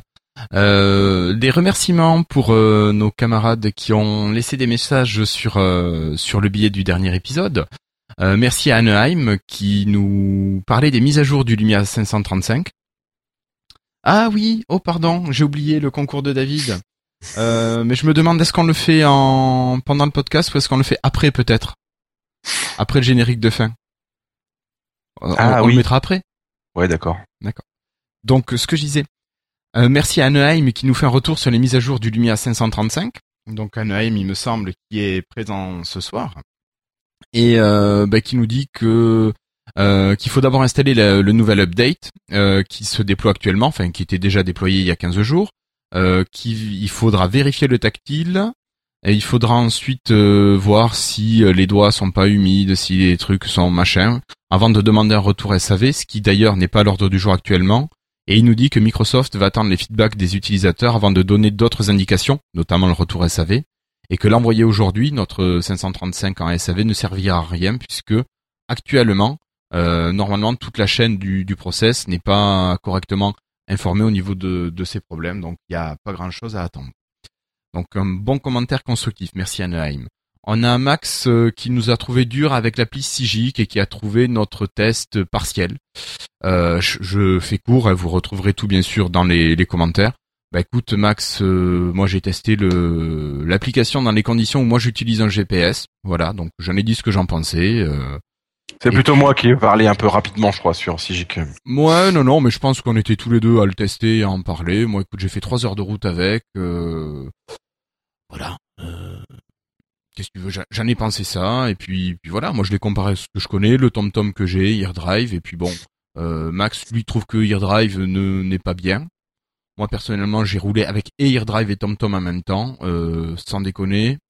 Franchement, AirDrive est largement aussi bien que le TomTom que j'ai. Voilà. Et en plus, il a les infotrafics que j'ai pas sur mon TomTom. Je crois que les gens de, qui avaient TomTom bien avant les GPS sur portable, ils ont eu du mal à la changer en fait. Ouais, non, mais je sais pas. Après, euh, voilà, euh, il nous rappelait que Navigant était payant pour les mises à jour tous les deux ans. Alors ça, je sais pas. J'utilise pas Navigant, c'est Patrick qui aurait pu nous le dire. Euh, je sais que Patrick avait acheté Navigant dès qu'il était sorti sur Windows Ah ouais. Phone, donc Ah ouais. peut-être à l'époque du 7. Hein. Ouais, ouais, bah oui, parce que c'était le seul. euh, C'était le seul GPS qu'il y avait qui était vraiment digne de ce nom. Ouais, ouais. Ah ouais, parce qu'avant Mango, je crois, avant Mango, il y avait que le GPS qui était même pas au tour par tour, euh, Oui, oui, qui, était avec, euh, qui était avec Bingcart là. oui, oui, t'avais les indications écrites et tu voyais sur ta carte euh, ce qu'il fallait faire. Ouais. Mm. Ouais, voilà. Euh, donc euh, si Max veut nous proposer un test euh, de d'application GPS, c'est avec plaisir qu'on le mettra en ligne. Voilà. Euh, sinon, euh, merci à Fabrice qui corrige une, une petite bêtise qu'on a racontée. Il nous parlait du Sony Xperia Z3 compact qui a un écran de 4,6 pouces et non pas 4,1. Bon, voilà. Et puis, et puis, et puis, on a quelques petits commentaires qu'on a retrouvés sur euh, sur iTunes. Oui, j'ai pensé à aller sur iTunes ce soir. Euh, on a Monsieur Popito, c'est dommage Popito qui a dû partir, qui nous a laissé un gentil message, qui nous dit qu'il est tombé dans le chaudron Lifestyle et qu'il n'en est plus jamais ressorti, qu'il est un fidèle poditeur euh, et qui trouve que l'émission traite avec conviction l'univers MS, une bonne équipe, il se marre bien, ça reste sérieux et surtout ça résume bien l'actu pour ceux qui ne seraient pas cyberconnectés au monde de Microsoft. Et puis on a un deuxième commentaire aussi flatteur, c'est de Jouet, qui nous dit qu'il est un grand utilisateur des produits Apple, tablettes, téléphones, ordinateurs, baladeurs MP3 depuis toujours, et qu'il prend soin d'écouter chacune de nos émissions car il a switché maintenant vers un 15-20 depuis deux mois et qu'il en est ravi. Donc ça, ça fait plaisir à entendre. Ouais. Il a fait ça après quatre ans sous iPhone et qu'il a rien à redire à l'OS et des téléphones de Nokia en particulier. Il trouve que l'émission est, tous, est simplement un rendez-vous incontournable pour tous ceux qui s'intéressent de près ou de loin à l'actu Windows et qu'il est la preuve vivante qu'on peut être équipé en majorité de produits Apple et écouter religieusement une bonne émission sur la concurrence. Donc vraiment, merci beaucoup de jouer pour ce retour. Ah, ça fait plaisir, ouais. Ouais, ouais. Euh, voilà. Donc, euh, il faut pas oublier, David, de, de laisser un petit mail de réclamation à Le Bon Coin pour qu'ils sortent leur application sur Windows Phone. hein. Voilà. Voilà, donc euh, vous avez toujours... euh, J'y pensais même pas ce soir. Ah, mais tu vois, je, non, mais je, je l'ai noté, euh, je l'ai noté dans les choses à dire. Ah oui. Voilà. Alors, c'est tout le temps dans l'émission, quoi. Voilà. Ok. Ah oui, tu l'as mis dans le modèle du document en fait. Je l'ai mis dans le... laissé- Ah bah oui, oui, oui. Ah bah voilà. parfait. Comme ça, on oublie. bah, vu qu'on était à remercier les auditeurs, euh, il y a, je, je dis salut à Philippe Deméric euh, qui me suit sur Twitter euh, parce que il est juste- et qui n'est pas fan de Windows, euh, qui est plutôt euh, Linux euh, open source, mais qui aime bien écouter euh, Lifestyle quand même pour se tenir au courant, comme quoi voilà, faut pas être, euh, on n'est pas une, c'est pas une religion, euh, et- il faut, voilà, faut être ouvert. Non, mais c'est- voilà, c'est bien qu'on puisse échanger avec des gens qui sont pas forcément sur le même univers. Et puis, il faudra peut-être C'est- qu'un c'est jour on fasse... Non, mais il faudra peut-être qu'un jour on invite même des gens pour discuter avec nous, euh, Ouais. voilà, pour creuser un petit peu tout ça, leurs expériences et leurs euh, différents points de vue. Rodrigo machin là. Ce serait marrant. non. non, non. Donc, euh, ben, chers, chers auditeurs, vous pouvez nous laisser un message ou un commentaire donc sur euh, notre site, hein, sur la page de l'épisode, ou bien sur Facebook et enfin sur iTunes. Donc, euh, même si on n'y va pas forcément à chaque épisode, vous voyez bien, on y passe une fois de temps en temps. Et dernier petit Ah rappel, euh, il y a la boutique Spritcher de Lifestyle qui est toujours là avec des t-shirts, des mugs, plein de petites choses. Donc, on compte sur vous pour aller y faire un petit tour.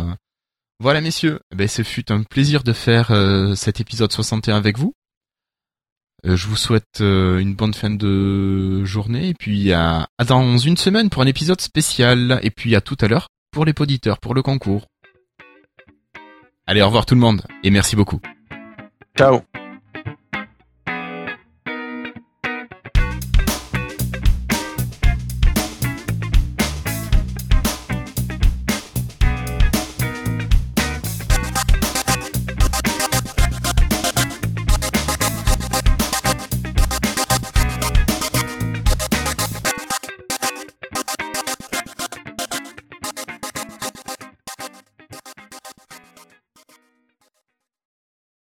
J'ai Oui. une news en extra, Ah, une donc news euh, qui vient de tomber et qui vient de tomber et du coup je me disais que je pouvais justement en parler ap- après pendant qu'ils participent au concours, enfin pendant qu'ils répondent tous. euh, D'accord. Là, ça veut dire qu'attends, David, il a quoi? Il a trois clés, il disait? Oui. Deux. À moins qu'on, à moins qu'on fasse un truc. On fait déjà, on fait quoi? On fait un truc de rapidité ou on fait un. Les trois Euh, clés, il bah- fait. Et ça veut dire que là, il y a quoi? Il y a 10 personnes sur le chat? Ça veut dire qu'elles vont aller à ces. Ça veut dire que si vous êtes d'accord, on leur pose trois questions et pour chaque question, la personne qui répond juste en premier a gagné une clé. Qu'est-ce que tu en Voilà. penses, Delta Coche? Est-ce que tu es d'accord avec cette manière de faire? Ouais, ça fait une chance sur trois quasi d'en avoir une, quoi. Ouais. C'est bon, ça Parfait, il dit.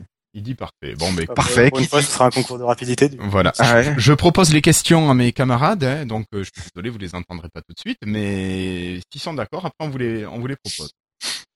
Ah donc euh, la, la première est plutôt facile, la deuxième est plutôt difficile et la troisième est plutôt Euh, facile, moyenne. mm, Moyenne, c'est-à-dire que je pense que tu peux retrouver rapidement l'information. Mais tout, on peut tout retrouver l'information rapidement.